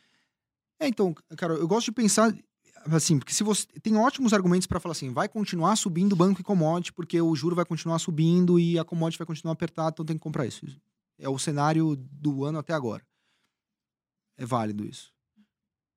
É quase irrefutável. Mas, por, por exemplo, banco, você ainda acha que vale a pena? Tirando. Porque tem muita gente que fala assim: ah, eu não vou comprar banco porque eu acho que o banco não vai valorizar mais 20%, enfim. A pessoa acaba comprando por dividendos, enfim. Vale a pena? Você É. acha que ainda estão todos tão baratos? Não, todos não. A gente gosta de Banco do Brasil. ah, Nos bancões, a gente gosta de Banco do Brasil e Itaú. Mas é, também é por isso. Assim, a gente tá underrating bancos também. Bancos pesam 25% do índice. A gente tem 10% nesses dois. Então, a gente gosta de banco, mas não... Não, Não é aquela ação que vai disparar, né? não é. Provavelmente, assim, o Itaú não vai multiplicar por 3. Senão Sim. vai ser o PIB brasileiro, é o Itaú. Comprou carteira, pro cara que pensa ali no que você falou, 15, 20%. Tá ok, né? Tá ok. E é um cenário que, o primeiro, os bancos estão reagindo. Assim, antes, assim, era o dinheiro vazando para XP e para o BTG todo dia. Agora você tem as ligas, o investidor, pessoa física, só quer renda fixa nesse momento, nem acho que é o que ele deveria fazer, mas é o que ele está fazendo, ele só quer renda fixa. E hoje o melhor produto de renda fixa são as ligas, que só tem no bancão. Então, assim, o banco está protegido, assim, um pouco mais protegido do que ele estava antes. Ele está reagindo. Você vê o que o Itaú está fazendo com o ION, você vê o que ele está fazendo ali na, Faria- na Faria Lima com aquele novo escritório dele. Então, assim, o banco também demorou, mas ele é uma foi até ingenuidade assim dos players do financial deepening, né, desses players. Não, a gente vai atacar os bancos, eles vão ficar parados. Não vão fazer nada. Cara, o Itaú Eles são muito inteligentes, é né? uma marca forte, mínimo, os é banqueiros são inteligente, inteligentes, tem né? dinheiro, tem capilaridade. Puta, Tem, né? tem patrimônio pra dar crédito, Hum. né? Que, por exemplo, o Banco Inter não tem. É, Não tem, não tem Setúbal não vai ficar expertise. dormindo, né? Exatamente. Então os bancos reagem também. E um cenário que, assim, também não é fácil, né? O cenário da economia global, com inflação, com a economia não está crescendo tanto, o Brasil vai crescer mais esse ano. Primeiro, o primeiro semestre está muito bom. Tem supera, hoje saiu o dado né, eh, de, de superávit primário acima das expectativas. Excelente notícia. Agora, como é que vai ser o segundo semestre com a Selic a 13,25? A gente precisa, não, não é só a gente precisa provocar uma desaceleração. Como é que você combate a inflação? Você joga o juro alto, as pessoas são mandadas embora, cai o consumo, isso controla a inflação. É o ciclo econômico clássico. É o que vai acontecer no Brasil, é o que vai acontecer nos Estados Unidos. Os bancos centrais querem promover uma desaceleração. Não quer jogar na recessão, mas é muito difícil você calibrar exatamente, né? Porque os efeitos são defasados. Você não sabe exatamente, assim, você joga o juro a 13,25 e você vai ver o efeito daqui seis meses. Puta, mas aí talvez você tenha exagerado no processo também. Você não vê, né? Então você vai subindo. Então é, é, é- é um negócio complexo. Dito isso, assim, dada essa, a gente tem uma eleição super competitiva, a gente tem um juro muito alto, a gente tem inflação, a gente tem uma economia que vai crescer, mas não vai ser uma explosão aqui nem no mundo. Então não é um cenário que dá para brincar muito. Dito isso, o banco é defensivo, banco anda bem, com juro Perene, alto, né? Um setor... perene, tem marca. Parou esse sangramento. Então, assim, antes você saía do Itaú para comprar uma, um produto lá que é a- o agente autônomo da XP, e agora para comprar CDB, eu compro no Itaú. Exato. Então não. E outra coisa que acho que travou, eu tenho uma teoria meio conspiratória, Felipe, eu queria saber a sua opinião. Que eu acho que, assim, muita gente sai comemorando a questão da vinda do Pix. É, agora os bancões se ferraram, agora também não vou mais pagar tarifa e tal. Mas você não acha que o Pix veio para frear o crescimento dos bancos digitais? Os bancos, na verdade, acabaram sendo privilegiados com o Pix. Porque, assim, tudo bem, tem a receita lá, os bancões tinham a receita de tarifa. Eles já estavam vendo que essa receita ia cair. Porque os bancos digitais estavam aumentando muito a base. E o cara, mesmo que tinha conta no Itaú, ele abria conta no Nubank para não ter que pagar tarifa. Ele fazia as transações dele pelo Nubank, evitando tarifa. Veio o Pix, o cara pensa, ah, não vou mais abrir conta lá no Nubank, fico aqui no Itaú, faço o Pix e pronto. Olha, pode ter sido até uma consequência, mas acho que foi uma consequência indesejada. Eu acho que o, o- o Roberto Campos Neto ele fez um trabalho espetacular de, de Open Banking, o Pix é uma baita revolução e você levou, cara, assim, pô, hoje o Flanelinha tem, você Sim. consegue mandar um Pix pra ele. Ah, não tenho trocado, não, mas você tem, pode mandar pro Pix aqui, então Até negócio... na rua pedindo, né, gente? Pedinte, então, pô, tem- eu vejo assim, a família da minha mãe é do interior de Minas, então assim, você vê a financiarização chegando num nível. Então, o Roberto Campos Neto, assim, o que, que eu acho dele como alguém de- que combateu a inflação? Puta, acho que esse banqueiro central que não foi tão bom no, no- em, combater a inflação. Cometeu erros importantes, o forward guidance, ter mantido o juro, jogado o juro lá a dois e ter demorado para subir. Aqui acho que ele, ele errou a mão. Nessa outra parte de abrir o sistema financeiro, open banking, PIX, revolução eh, bancária, eu acho que ele fez um trabalho espetacular e, e vai ser julgado pela história como um, um dos grandes banqueiros centrais nesse aspecto regulatório e abertura ah, desse oligopólio bancário. Teve essa consequência? Talvez tenha tido, mas que foi pro bem também, né? Uhum, Pelo menos o cara, sim. putz, antes eu pagava aqui uma TED de 10 reais, agora eu não pago mais, né? São várias opções que a gente tem na mesa, né? Exatamente. Quanto mais concorrência, melhor pra Me- gente, melhor, né? Melhor. Agora, mudando de assunto, em relação. Porque assim, a taxa Selic sobe, muita gente quer sair, fica um gira-gira de carteira. Sai, vai de fundos imobiliários, vou vender tudo. Uhum. Indo para assunto fundos imobiliários. Você acha que se tornou menos atrativo para os investidores agora? Você acha que tem. Ou não? Você acha que tem várias oportunidades, fundos imobiliários que, que estão muito descontados? É, são as duas coisas, né? A concorrência é não, muito porque grande. eu tô vendo muita gente falar assim: vou vender todos os meus fundos imobiliários. É, Não quero esse, mais. esse é um dos grandes riscos da- das pessoas abandonarem as posições de risco que elas têm agora, essas coisas que sofreram. É Por uma questão algébrica, assim. Se você tem uma posição grande em bolsa e ela cai, aí você agora você resolve vender, esse negócio sobe depois, você caiu grande, você caiu com 40%. Você, você tinha 40% da sua carteira em bolsa, caiu para 20%. Aí você resolve, não, não, vou vender. Vou ficar com 5% em bolsa só. Aí esse cara que caiu 50, e agora ele sobe 100, ou seja, ele volta para o mesmo patamar. De 10 ele veio para 5, de 5 ele veio para 10. Só que agora você tem só 5%. Você ficou com 10%.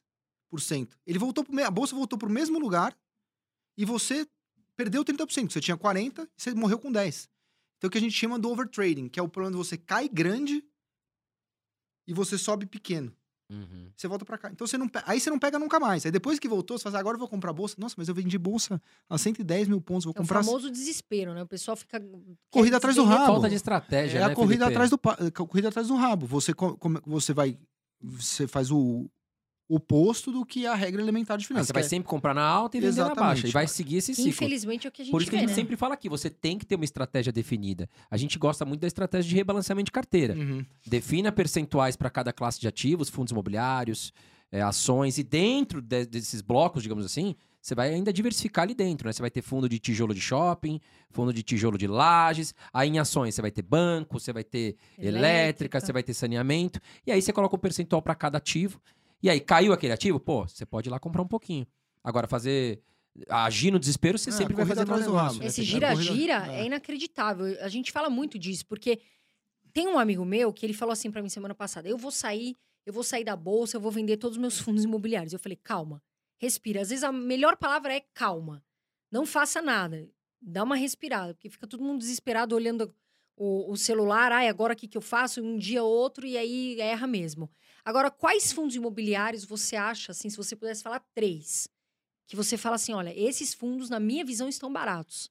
Olha, eu acho que aqui o mais importante, eu acho que no geral a classe tá barata, sabe? Eu acho que assim, negociando a 80% de- do valor patrimonial, mais importante do que os nomes em si, eu acho que é isso que o André falou, sabe? Eu comparei um de shopping, um de balcão, um de laje e um de quatro, né? E um de, de crédito, né? Os- vai Mas tem papéis. algum, por exemplo, ah, não, esse Não, aqui eu gosto mais de tijolo, ou esse Não, eu, eu também, assim, confesso que assim, hoje a gente tem uma. Eu sou mais portfólio manager, CIO, do que analista de fundos imobiliários e a gente respeita muito o trabalho da equipe, né? Então ficaria muito mais confortável que o Caio Araújo, que é o nosso analista de fundos, dessem os PICs do que eu, do que eu dar os PICs, né? Acho que a de ação é, eu me sinto mais confortável. Fundos imobiliários é um negócio que não, não é do meu dia a dia. Então, só numa cripto para não vou falar, porque eu não, não, não me sinto confortável. É, acho que fundos imobiliários é mais assim, eu consigo ver como classe, e eu acho que tá legal. Você investe, mas pra, pra dar pitch, você acha que o. Que o É, Acho que que o Felipe ter- não tá no, campo, no dia a dia No- estudando ali os fundos imobiliários, todos os né? dias, É. todos os momentos, sim. Então eu não, não, não, não quero falar um nome aqui que eu não vou me sentir tão confortável e posso colocar as pessoas às vezes numa, numa, numa roubada. Então acho que é o mais importante é diversificar e seguir um analista que acompanha isso com a, com a devida profundidade. A gente tem 40 analistas lá na Empíricos olhando isso todo dia, então. E a gente erra pra caramba. Imagina a pessoa sozinha em casa, vou eu escolher. A chance de dar, dar ruim é, é grande, né? Eu, fi- eu fiz um estudo recente de fundos imobiliários, que eu, eu gosto de estudar Uhum. essa classe de ativos, né? E os fundos imobiliários de tijolo, digamos assim, shoppings, escritórios, eles ainda estão bem atrativos, né? Os fundos de Uhum. papel, eles já estão com valuation ali até um pouco caro, a Uhum. maioria, né, dos bons Uhum. fundos de papel, porque eles estão muito atrelados à questão da renda fixa. Aham. Então, como eles começaram a pagar muito dividendo, eles acabaram ficando caro, porque a procura foi muito O grande. IRD. Né? né? E os fundos de tijolo ficaram para trás, porque ainda não se recuperaram do tombo da pandemia. Então, mas é, é- é um- uma classe que eu gosto bastante. Agora, Felipe, vou pedir uma licencinha aqui para você. vontade. Eu quero pedir para você curtir o nosso vídeo aqui. Se você tá gostando do Felipe Miranda, gostando né, da apresentação minha e da Carol e gosta do nosso canal, é importante que você deixe o joinha aqui no vídeo, porque vai ajudar a gente Dá um a, like, a é fortalecer graça, o canal. por favor. e não esquece de se inscrever, esteja inscrito para você receber sempre notificação aqui do nosso canal. E já deixa sua pergunta também, já é um monte de pedido, já deixa sua pergunta aqui embaixo, que a gente vai responder, nossa equipe promete que vai A responder gente para vai você. perguntar, vai mandar o WhatsApp do Felipe Miranda pra vocês. Pode perguntar que a gente vai mandar pro WhatsApp do Felipe e voltamos com a resposta. Agora, Felipe, muito tem se falado sobre estratégia de dividendos. Que que vo- você é um investidor que você pensa em investimento em ações buscando dividendos ou você prefere a questão de crescimento? Ah, eu acho que é uma composição das coisas, sabe? Eu não. Nesse momento eu não. Escolhi as palavras certas aqui. Não vejo, assim, a, eu, eu tô momento ainda, acho que de construção patrimonial. Né? Não, não- Claro que sempre quanto mais renda, melhor, né? Mas não consigo fechar as minhas contas sem precisar da, da, da renda ah, financeira, estritamente. Né? Então eu tenho me permitido a minha renda do trabalho paga as minhas contas e o meu capital é alocado para crescimento patrimonial. Mas essa é uma decisão de foro íntimo. As pessoas que gostam de, de renda, elas vão podem montar portfólios de renda e elas, se elas precisam crescer capital, elas vão focar em, em- em crescimento capital. Agora, o que eu acho um erro é as pessoas não entenderem o que elas estão fazendo. Ou pegar uma estratégia de um super bilionário e falar assim, ah, eu vou fazer igual esse cara, que ele é um cara que vem co- compra dividendo. Tá bom, aí, vai, aí eu vejo as pessoas eu, sinceramente, assim, fico até constrangido, assim, de... Ó, hoje pingou aqui, aí você olha, né, a mensagem de texto no celular, hoje pingou 14 centavos aqui de dividendo.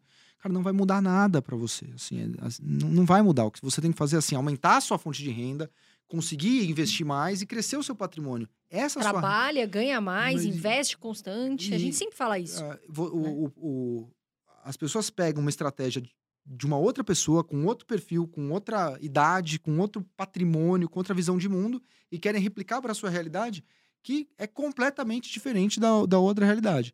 Então, acho que esse é um primeiro erro. E o segundo erro é você querer fazer as duas coisas assim, meio de forma trabalhada, né? Não, mas eu quero ter renda e eu quero crescer. Cara, o dividendo, ele é uma parte do lucro. Se ele está te distribuindo esse dividendo, ele não está investindo para crescer. Não dá para crescer e pagar muito dividendo ao mesmo tempo.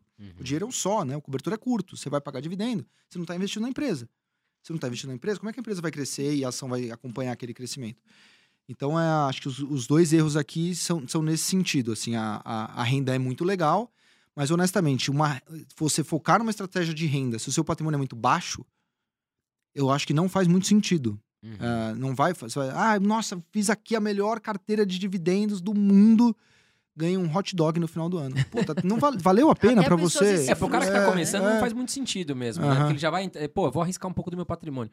E aí você vai ver no final do ano te deu, sei lá, 8% de dividendos. Numa dessas você tava muito mais tranquilo na renda fixa, né? Nos dias Exatamente. de hoje nem se fala, É. então, né? Mas olha, pessoal, não é que a gente tá falando pra vocês não investirem, viu? Porque às vezes eu vejo gente falar Aham. assim: ah, eu não vou investir em tal empresa porque ela paga 0,02. Mas calma, começa devagar, começa ali com seus 50, 100, 200 reais, porque o importante é você criar disciplina, é você praticar, é você conhecer e você investir no futuro. Então, O que a gente está falando aqui não é para você não investir, Não, não, o ficar. Felipe Não, quer dizer assim, não, o cara vai assim, investir, essa pessoa ele fala investe em empresas de crescimento. Se ele tem 100 Sim. reais, Aham. é melhor ele investir talvez numa empresa que vai ter 50% de, de valorização Sim. no curto prazo do que uma que vai te pagar 8% Não, de é porque eu já ouvi gente falar assim: ah, a empresa paga 0,02 de dividendo, pra que, que eu vou investir na bolsa? Eu vou gastar no bar. Não faça isso. É pra você investir sim, viu? Em empresas, independente disso, é pra você 50, 10 reais, enfim, 100, coloca na bolsa. Faça isso, por favor, amores. Empresas de tecnologia sofreram muito, principalmente lá fora. Por que, que esse, esse setor sofreu tanto? E você acha que vale a pena agora investir em quais dessas empresas? É, eu separando então, por que, que sofreu muito, né? Primeiro que é, houve um excesso ah, de sobreapressamento em cima dessas ações. né? De novo, a gente colocou aquela circunstância de muito crescimento delas, muito de tecnologia ligada à pandemia. Então, o Zoom de repente vai revolucionar o mundo e as ações sobem ho- horrores. A Magazine agora é o e-commerce, só isso. Então vamos comprar essa história e tal. E, e, e aí a gente meio voltou meio para a realidade aqui, né? Depois que passou a pandemia, você volta, né? volta a sair de casa, volta a ir no shopping, não precisa ser tanto e-commerce e tal, volta aquela, aquele, aquele A trend rotina, né? secular de aumento de penetração do digital, mas esse negócio explodiu para cima, agora ele tá voltando para a linha dele que é ascendente, mas é uma ascendência com uma inclinação menor do que foi na, na pandemia. Então, primeira coisa. A segunda coisa é o aumento de taxa de juro. O aumento de taxa de juro, esses nomes de, de tecnologia tem um duplo efeito aqui, por isso que ele é, ele é perverso, né? O, o, o fluxo de caixa de uma empresa de tecnologia, normalmente uma empresa de tecnologia é uma empresa ligada a muito crescimento. Ou seja, ela hoje tem hoje ela é pequena, ela vai- ou ela é grande, mas ela vai crescer muito e o grande fluxo de caixa dela tá lá na frente. Ah, então o Nubank, hoje ele não dá muito lucro, mas daqui 10 anos ele vai dar muito lucro. Então a gente pode antecipar esse lucro do Nubank hoje. Tudo bem, a gente antecipar esse lucro hoje, daqui, esse lucro que aconteceria daqui 10 anos, quando o juro global era zero, o juro, o dinheiro de hoje ou daqui 10 anos, a juro zero, é o mesmo dinheiro. Você traz o de lá para cá, sem problema nenhum. De repente, esse taxa de juro que era zero, que aqui era 2, agora é 13,5, indo para 13,5. Então, putz, a 13,5, um juro lá de 10 anos, um lucro lá 10 anos na frente, na hora que você traz esse lucro hoje, ele vale muito menos. Então, é um aumento das taxas de desconto de lucros que estavam muito lá na frente, pegou muito o setor. E também, claro, o lucro projetado de todo mundo lá na frente também foi revisado para baixo, porque o cenário agora é muito mais difícil. E toda essa sobrealocação de capital que chegou no mundo, quando deu essa, esse primeiro barro lá fora nessas ações de tecnologia, que que- se um marciano chegasse na, na Terra em dezembro do ano, do ano passado, que ele olhar, olhar, olhar para a Terra e falar assim, o que aconteceu nos últimos 10 anos? Ah, só subiu o Bitcoin, só subiu o Tesla? Hum, acho que eu vou comprar Bitcoin e Tesla, né? É só isso que sobe. E aí, o que que aconteceu? Isso, o mercado da Colômbia reduziu 80%. Aí, de repente, o Fed começa a subir taxa de juros e essa sobrealocação de capital que havia no Bitcoin, na Tesla e, e, e todas essas coisas, você ah, então, talvez a Colômbia, que caiu 80%, não fosse tão ruim assim. Vamos dar uma olhada na Colômbia, né? Porque agora não precisa olhar só Tesla e Bitcoin. Aí o dinheiro começa a refluir de novo para onde ele deveria estar na média. desse- Não é que a Colômbia é maravilhosa, mas ela também não é tão ruim. É, então é mais ou menos o caso brasileiro aqui. Então eu acho que esses componentes explicaram a, esse que a gente chama do D-rate, né? essa queda na, na avaliação das empresas de tecnologia. E não acho que acabou ainda. Eu acho que é, ainda tem um ajuste por vir. Acho as ações de crescimento de tecnologia ainda caras. Isso explica o nosso short no Nubank também. Isso explica o nosso short em XP. Isso explica o nosso short em Traders Club.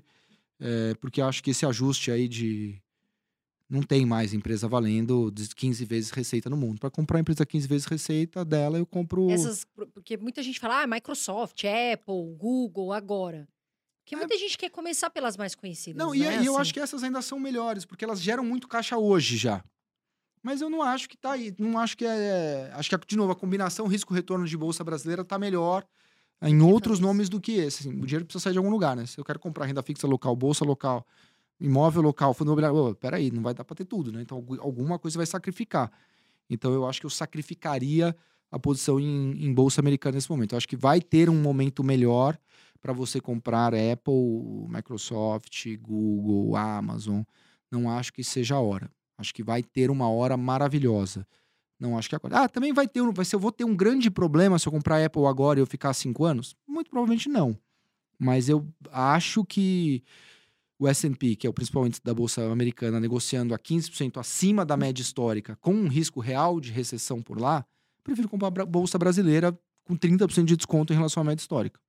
Enquanto Sim. aqui a gente já está saindo do processo de alta de juros, não saindo no sentido que vamos cair, mas parando de subir, enquanto os Estados Unidos estão atrasaram. começando a subir. Eles demoraram muito pra subir, né? A Europa, então, tá subir. dormindo, né?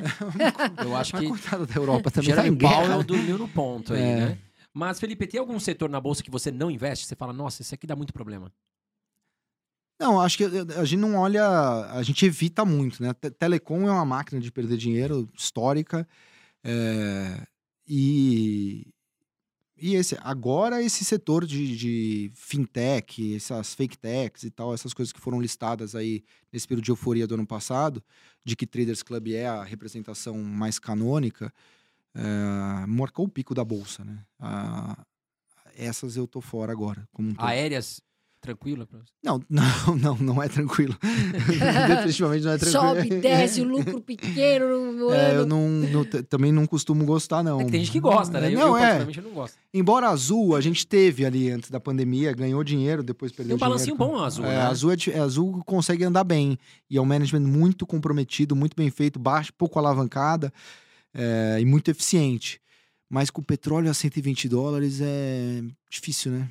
E tem muito risco regulatório, tem muita coisa envolvida, né? É, e, e é- é um setor é, é diferente de uma que a gente chama de barreira entrada, né? Ele, um, um setor forte, tem marca forte, é difícil de entrar, né? Porque, putz, como é que você entra no setor bancário? Putz, é muito capital, os caras dominam o negócio, puta, já tem marca, já tem o cliente para tirar o cara de lá, né?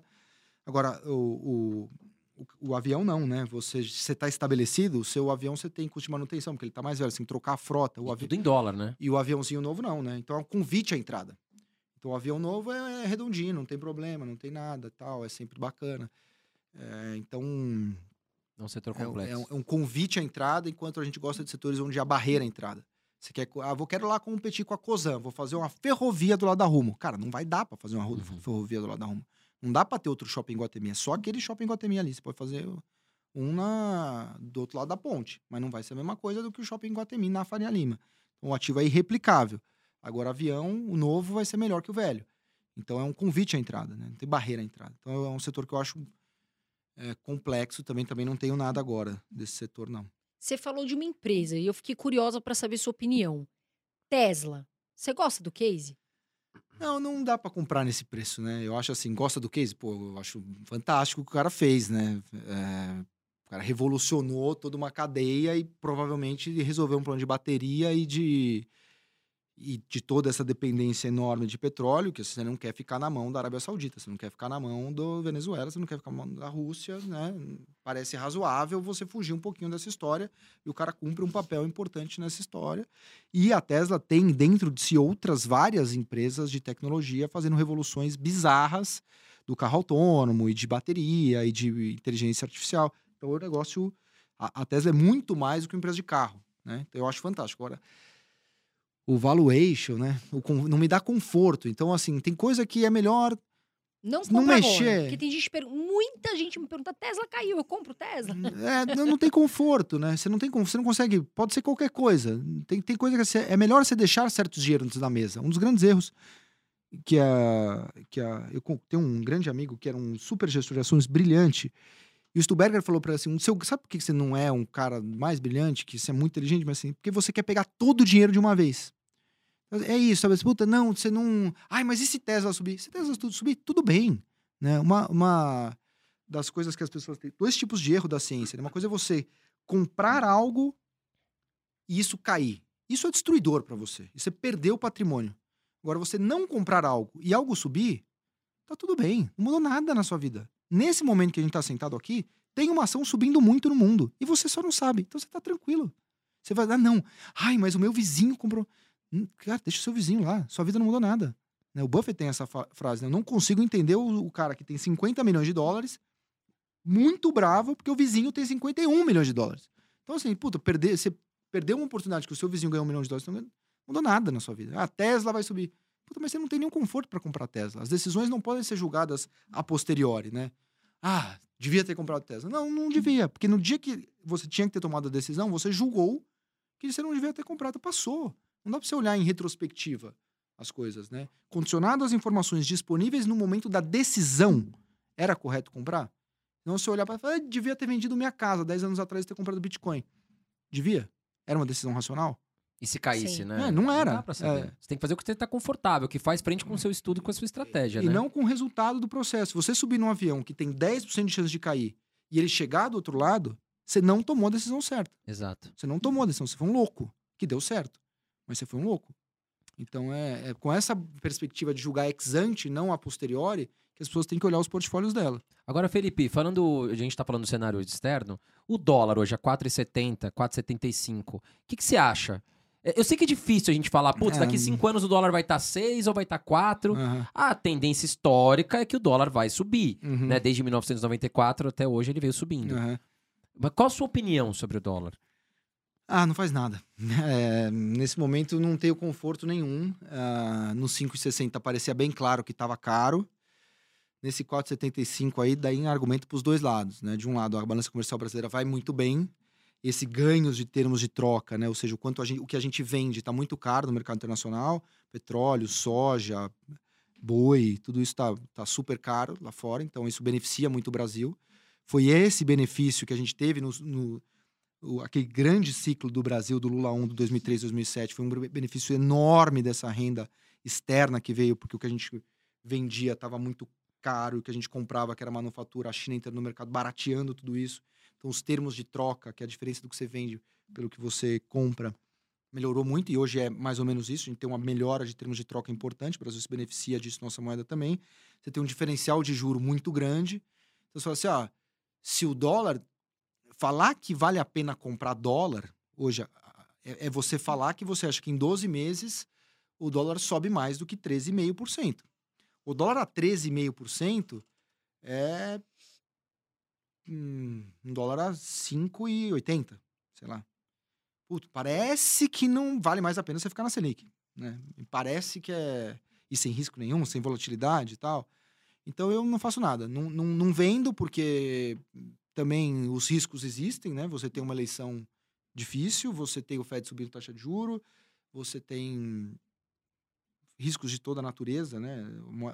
O dólar, né? Entre estar em real e estar em dólar, a princípio eu quero estar em dólar. né? Nada contra o real especificamente, é que todo mercado emergente é mais problemático do que o mercado desenvolvido. Então, em estar em iene e estar em real, eu prefiro estar em iene. Entre estar em franco suíço e estar em real, eu prefiro estar em... Porque preserva mais valor de compra do que moeda que é mais inflacionária, como é qualquer moeda de mercado emergente. Então, a princípio, eu queria estar em dólar. Mas Parte tem- do seu patrimônio tá lá fora? Tá, mas numa, numa. Hoje menos do que eu teria alocação neutra, né? Então, eu tenho bem pouquinho lá fora hoje por essas coisas que eu falei. Acho que o Brasil hoje é uma oportunidade melhor do que é lá fora. Então eu tô. Não, não tenho muita Tá em convicção. cima do muro. É, meio não faz. é, Você não precisa ter uma opinião sobre todos os Sim. ativos, né? Assim, puta, aqui Tesla, não mexo. Dólar, não, agora não mexo. Não acho que é pra comprar nem pra vender. Então não faço nada. Tá certo. Qual, assim, tem três setores que, na minha visão, são os melhores para investir na bolsa, que eu acho que são os mesmos do André. Que setores que você, três, assim, que você fala, não, esses setores eu acho, Carol, que são os melhores para investir na bolsa no Brasil. E- e, é, conjuntural ou estrutural? É, Se agora ou sempre? Não, sempre. Onde a gente costuma ter mais, os analistas, né? É mais facilidade de modelar é o que a gente chama do cíclico doméstico, né? Esses nomes varejo. É mais fácil você modelar o varejo do que você modelar a commodity. Porque é isso, a commodity você não sabe, ninguém sabe para onde vai o Por petróleo. ciclos, né? É isso. Então é muito difícil. Então varejo é um negócio que é legal de ter. É, Quando shop- você fala varejo, você fala varejo geral ou vestuário, farmácia? É, farmácia, sim, porque é muito resiliente, cresce muito, mas tem o negócio do valuation, né? Que a gente pensa em raia, então. é, mas assim, esses nomes que você consegue ter uma certa resiliência, igual a Ipera, que é, que é o setor também de que era hipermarcas, né? Então, o setor de infraestrutura é um setor que a gente gosta bastante também. Então, infraestrutura e consumo, acho que seriam dois setores que. Que- Elétrica. Elétrica também, é, é que a era Dilma sujou muito isso com o negócio da M- MP579.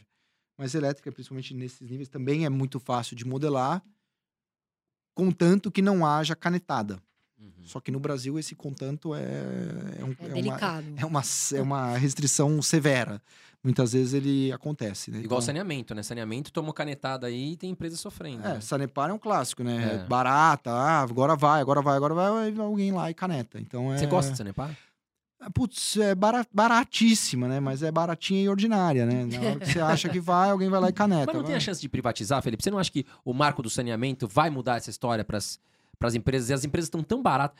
Vamos falar em Sanepar. Aham. As outras eu não... Copasa e, e Sabesp eu não, não quero colocar. Mas Aham. Sanepar realmente é uma empresa excelência, né? No, no Aham. balanço. Puta, receita, lucro, margens, tudo muito redondinha. Dívida equilibrada. Tá muito barata, realmente. Acho que, Sim. sei lá, o preço patrimonial tá 0,70. Algo assim. Aham. Você não acha que se realmente der certo esse marco do saneamento, a empresa tem a ganhar com isso? O marco é nacional, né? E a, tem, tem a ganhar, mas assim, isso é uma perspectiva regional. Sabesp ia ser privatizado. Se o Tarcísio entrar, vai ser privatizado. Aí ontem já, não, talvez não privatize e tal. O processo de privatização no Brasil é mais complexo do que Tem muita gente mamando, né? É, e, e a população não quer. A, a verdade é, assim, se você tem aquele livro clássico, né, A Cabeça do Brasileiro, não são os políticos. A população não quer. A, a população brasileira ela não é privatizante. É nosso, eu não quero que venda, É, né? Então não adianta culpar o político, assim, o, o Zema. O Zema, você conversar com o Zema, você acha que ele não quer privatizar a Semig? Você acha que ele não quer ele privatizar quer tirar do colo isso. Agora, não consegue.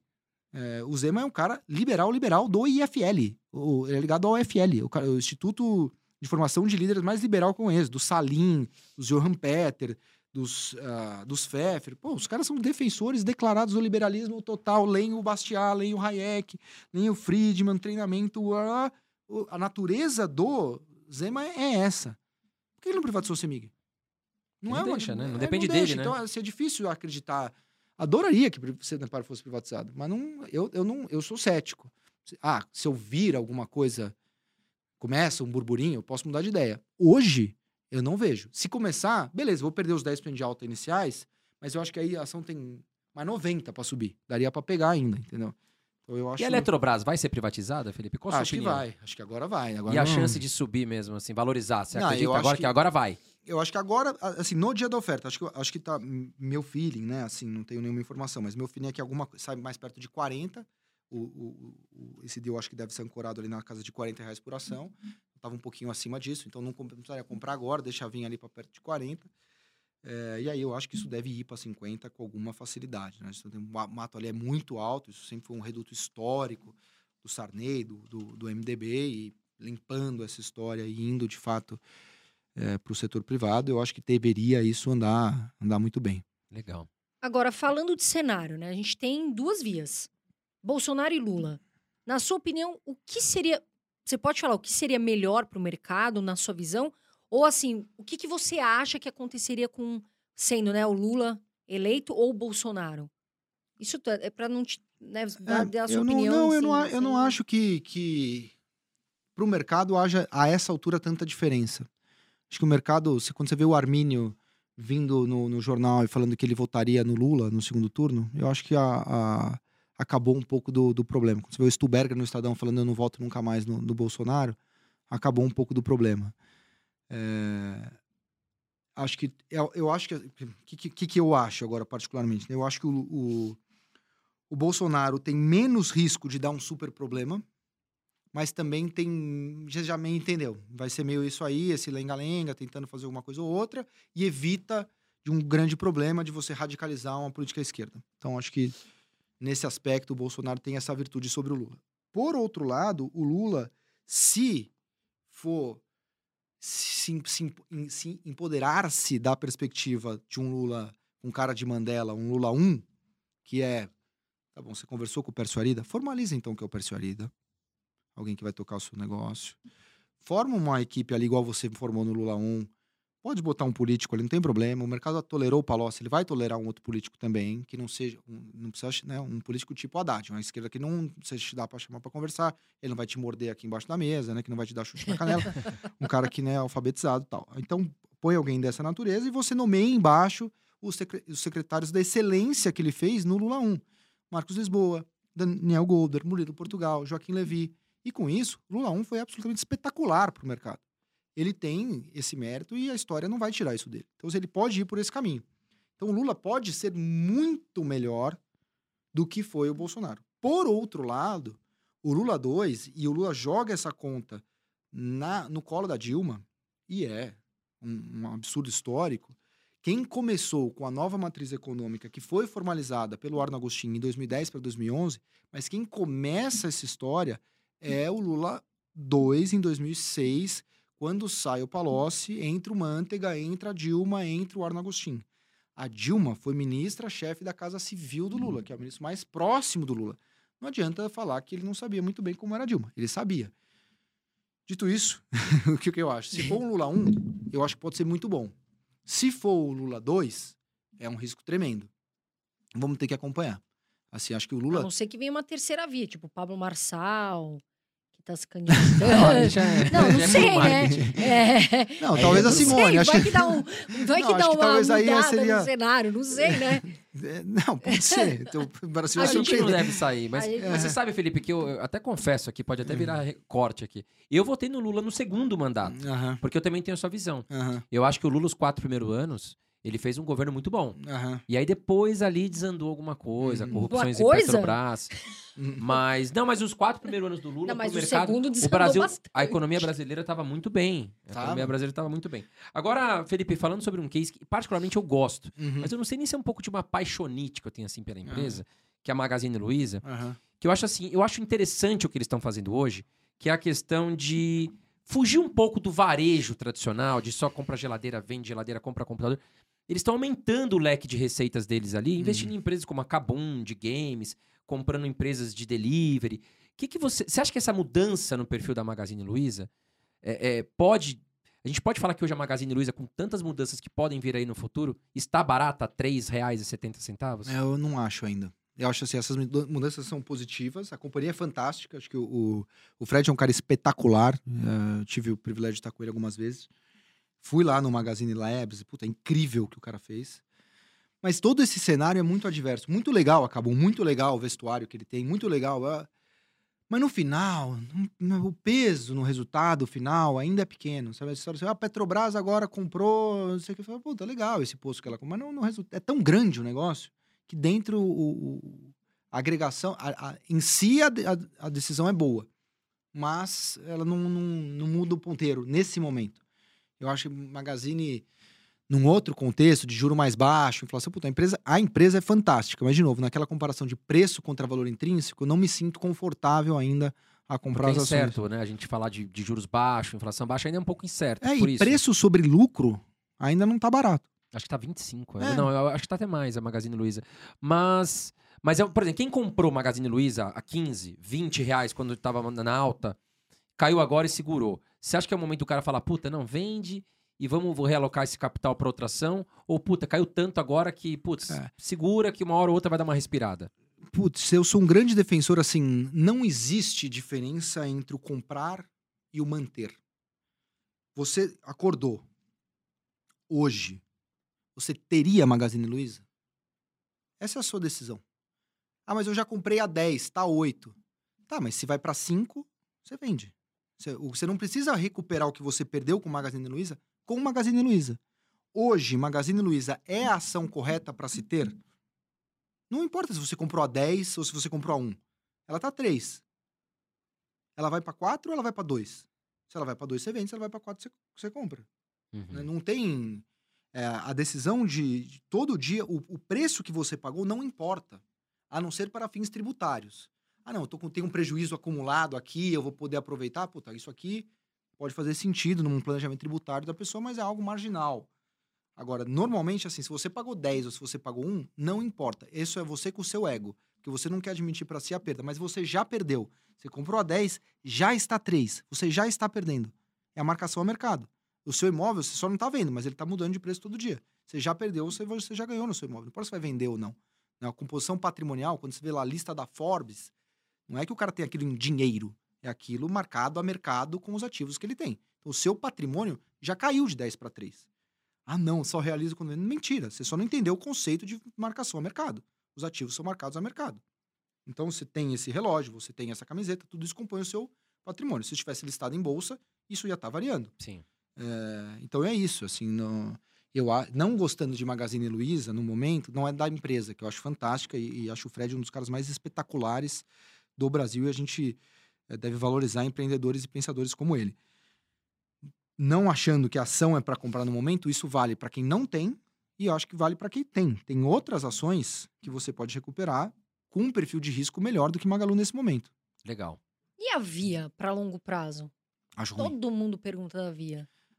Até eu quero saber também a sua Ah, não, eu também acho ruim. É um pouco da mes- mesma coisa de Magazine Luiza e eu acho que a situação ali é um pouco mais problemática, porque perdeu a confiança do mercado. É, A falou. dívida tá desequilibrada a- também, né? Tem dois, dois enormes. Além desse problema macro todo que a gente já falou, que pega a Magazine e pega a Via, tem dois outros problemas. Um, o primeiro é a perda de confiança no mercado. Quando eles fizeram uma limpeza trabalhista grande no balanço, eles citaram né, Maquiavel. Falaram, vieram ao mercado e falaram assim: o mal se faz de uma vez. Então a gente vai reconhecer toda a pica trabalhista agora e vai resolver essa história. E aí aque- aquele mal que era para ser feito só uma vez já apareceu mais três vezes. Então todo trimestre tem uma, um novo problema trabalhista ali sujando o balanço da Via e dando um prejuízo enorme. E o outro problema é esse da dívida. Eu acho que a, a, a Via não vai escapar de fazer um aumento de capital. E fazer um aumento de capital nesses níveis vai ter que vender muita ação e diluir todo mundo. E aí é um outro problema. Então também tô fora de Via. A gente inclusive shorteou Via, ganhou dinheiro. Me la- lamento de não ter segurado que teria ganhado mais dinheiro ainda. Isso aí, cara. Bom, chegamos agora no quadro Ping Pong, Felipe, que a gente vai te fazer uma pergunta. A gente copiou esse quadro, você lembra? Você é da minha época, então você assistiu Maria, Marília Gabriela, né? Porra. De frente com, com Gabi. Super. É mais ou menos, a gente copiou disso, tá? É. Que a gente faz uma pergunta e você Eu responde sou fã da Marília em Gabriela. uma palavra ou poucas. Tá? Então, que apresenta é a nossa Maria, Marília- Caroline aqui. E- Falta só um pouco pra eu chegar nela, né? E esse quadro, Felipe, é patrocinado aqui pela corretora que a gente investe no Brasil, a Toro Investimentos, né, Carol? Aqui Faça as apresentações da nossa, do nosso pequenino mascote. Esse aqui Taxa é o nosso zero, né, NFT. Carol? Ah, esse aqui é nosso NFT, viu, gente? Taxa zero para você investir em produtos de renda fixa, ações, mas é taxa zero mesmo, tá, gente? Taxa zero em fundos imobiliários, detalhe. Não precisa começar a investir com muito, tá, meu amor? Você pode começar a investir com 15 reais. Hoje a gente quer que você comece a investir. E tem mais, tem um bônus. A gente sempre traz presente para vocês.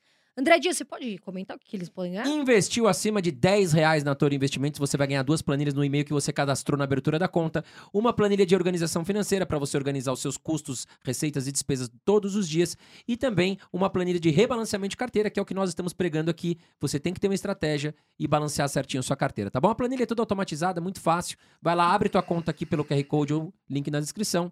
E invista acima de 10 reais que você vai ganhar nossas planilhas. E agora vamos para o momento touro, Carol. Momento todo, não dá pra fugir, viu? A gente, quando o convidado foge, a gente tranca ele aqui na, na sala e não libera mais. Vamos lá. Ações. Deixa eu ver se não tem nada aqui. Bradesco ou Itaú? Itaú. Taesa ou Transmissão Paulista? Pode ser a Lupar? Olha lá, já que é- Vocês estão vendo como é que Não, é? é que eu não compro o nenhuma das duas. Miranda já tá querendo. Não, é outra do setor mais barata, mais bem tocada. Tá acho bom, que abriu é- uma possibilidade, tá a- certo. A, a Lupar, mesmo setor, vai. Nós vamos te perdoar hoje. BTG ou XP? Porra, aí coração, né? Coração, razão, exposição pessoal, BTG. Petrobras ou Vale? Vale. Mas eu gosto de. Petrobras também, só pra ficar. AES Brasil ou Engie? Não compro nenhuma das duas. Alupar, né? É, é Neva. Facebook ou Google? Google, Magalu ou Via? Magalu, Amazon ou Alibaba? Amazon. BDR ou investir diretamente no exterior? Ah, fe- assim, na ponta do lápis, investir no exterior, mas o BDR, do ponto de vista de cumprir um 90% do problema, muito fácil, então acho bem tranquilo também para quem quiser fazer no BDR, tem problema nenhum. Às vezes as pessoas elas subestimam o quanto a praticidade, a facilidade, o dois cliques facilita a vida delas. Então, ah, não, mas eu fui aqui lá fora, ah, demorei três horas para fazer, eu economizei três reais. Cara, sua hora tá barata, né? Porque então o, o tempo da pessoa tem valor também. Sim. Então é, acho que BDR cumpre um bom papel, mas quem tem um patrimônio bacana e acho que a experiência lá fora ela é inclusive muito mais rica porque ela te dá várias outras possibilidades, né? Tradar opções, tradar futuros e tal, coisa que a gente não REITs consegue. também, REITs. Então, ETFs, interessante. É. Nubank ou Banco Inter? Pô, difícil essa. É... Não, acho que Banco Inter. Mas eu gosto muito do Davi, que foi muito legal comigo. Sabe o que eu achei legal? Vamos falar aqui. O, o... Você vai lançar amanhã esse livro, né, Fê? Vou. Tá Olha aí, o Filho Rico. Olha só o livro do Felipe. É para Me explica um pouquinho, é pra crianças? Como que é? Que bacana É, aqui. é, é, ele não é tão para crianças, mas ele pode ser lido assim pra, por crianças um pouco mais já assim 11 anos, 12 anos. 11 li- É. lições para a riqueza e, o sucesso. Vou ler todas as lições. É, você já tá super rica e Ah. bem sucedida também. Mas é uma. O, o Ray Dalio tinha feito algo parecido, né? Porque a gente fez o Princípios do Estrategista, que é o livro anterior, e o Ray Dalio fez o Princípios, a gente se inspirou bastante no Princípios do Ray Dalio, que é o, que é o maior gestor do mundo, e depois ele fez o Princípios para Crianças. E aí é mais ou menos essa mesma trajetória. E o uma- filho rico. é, e uma perspectiva de tentar dar a educação financeira à, à base, né? De levar isso quanto antes você tiver em contato com investimentos, com economia, acho que mais mais simples vai ser a sua trajetória, mais profícua e até num ano como esse assim vai evitar um pouco do populismo, né? Se as pessoas soubessem de economia e finanças, elas acho que votariam mais conscientes e evitariam populistas no poder. Acho que é um livro pertinente para o ano. Tá aqui, ó, gente. E aonde que encontra, Felipe? Já tem algum site, alguma Pô, livraria? tá em todos os lugares já. Você já encontra nas livrarias e nas, nos melhores e-commerces, na Via, na Magalu, na Amazon, tá lá. Coloca na, na- no Google e acha o livro. É, isso É só E colocar no Google redes. Filho Rico de Felipe Miranda que você vai ser Todo direcionado. mundo aí. quer ter o filho rico, né? Todo mundo quer ter. Todo mundo deve conhecer o Felipe Miranda, muitos talvez não conheçam, mas agora já conhecem. Viram um bate-papo muito bacana. Quero te agradecer por você estar aqui com a gente. A gente admira muito o seu trabalho. Você é muito Igualmente. inteligente. Felipe tá falando aqui, eu tava viajando, porque é, é tanta coisa que você vai anexando no seu cérebro, sabe? E deixa suas redes pra gente. Pô, eu só tenho o Instagram. Eu tenho o LinkedIn agora também, né? Tem o LinkedIn do Felipe Miranda. E tem o Instagram. É o Felipe O Miranda. Felipe, underline Miranda. É, tô lá também no, no Instagram. Essas são as minhas redes. Legal. Gente, muito obrigado por vocês estarem com a gente aqui. Mais um episódio do Irmãos Dias Podcast. Né? Só agradecer. E o meu recado final é: invista bem, diversifique que você dorme bem. E o recado final da Carol.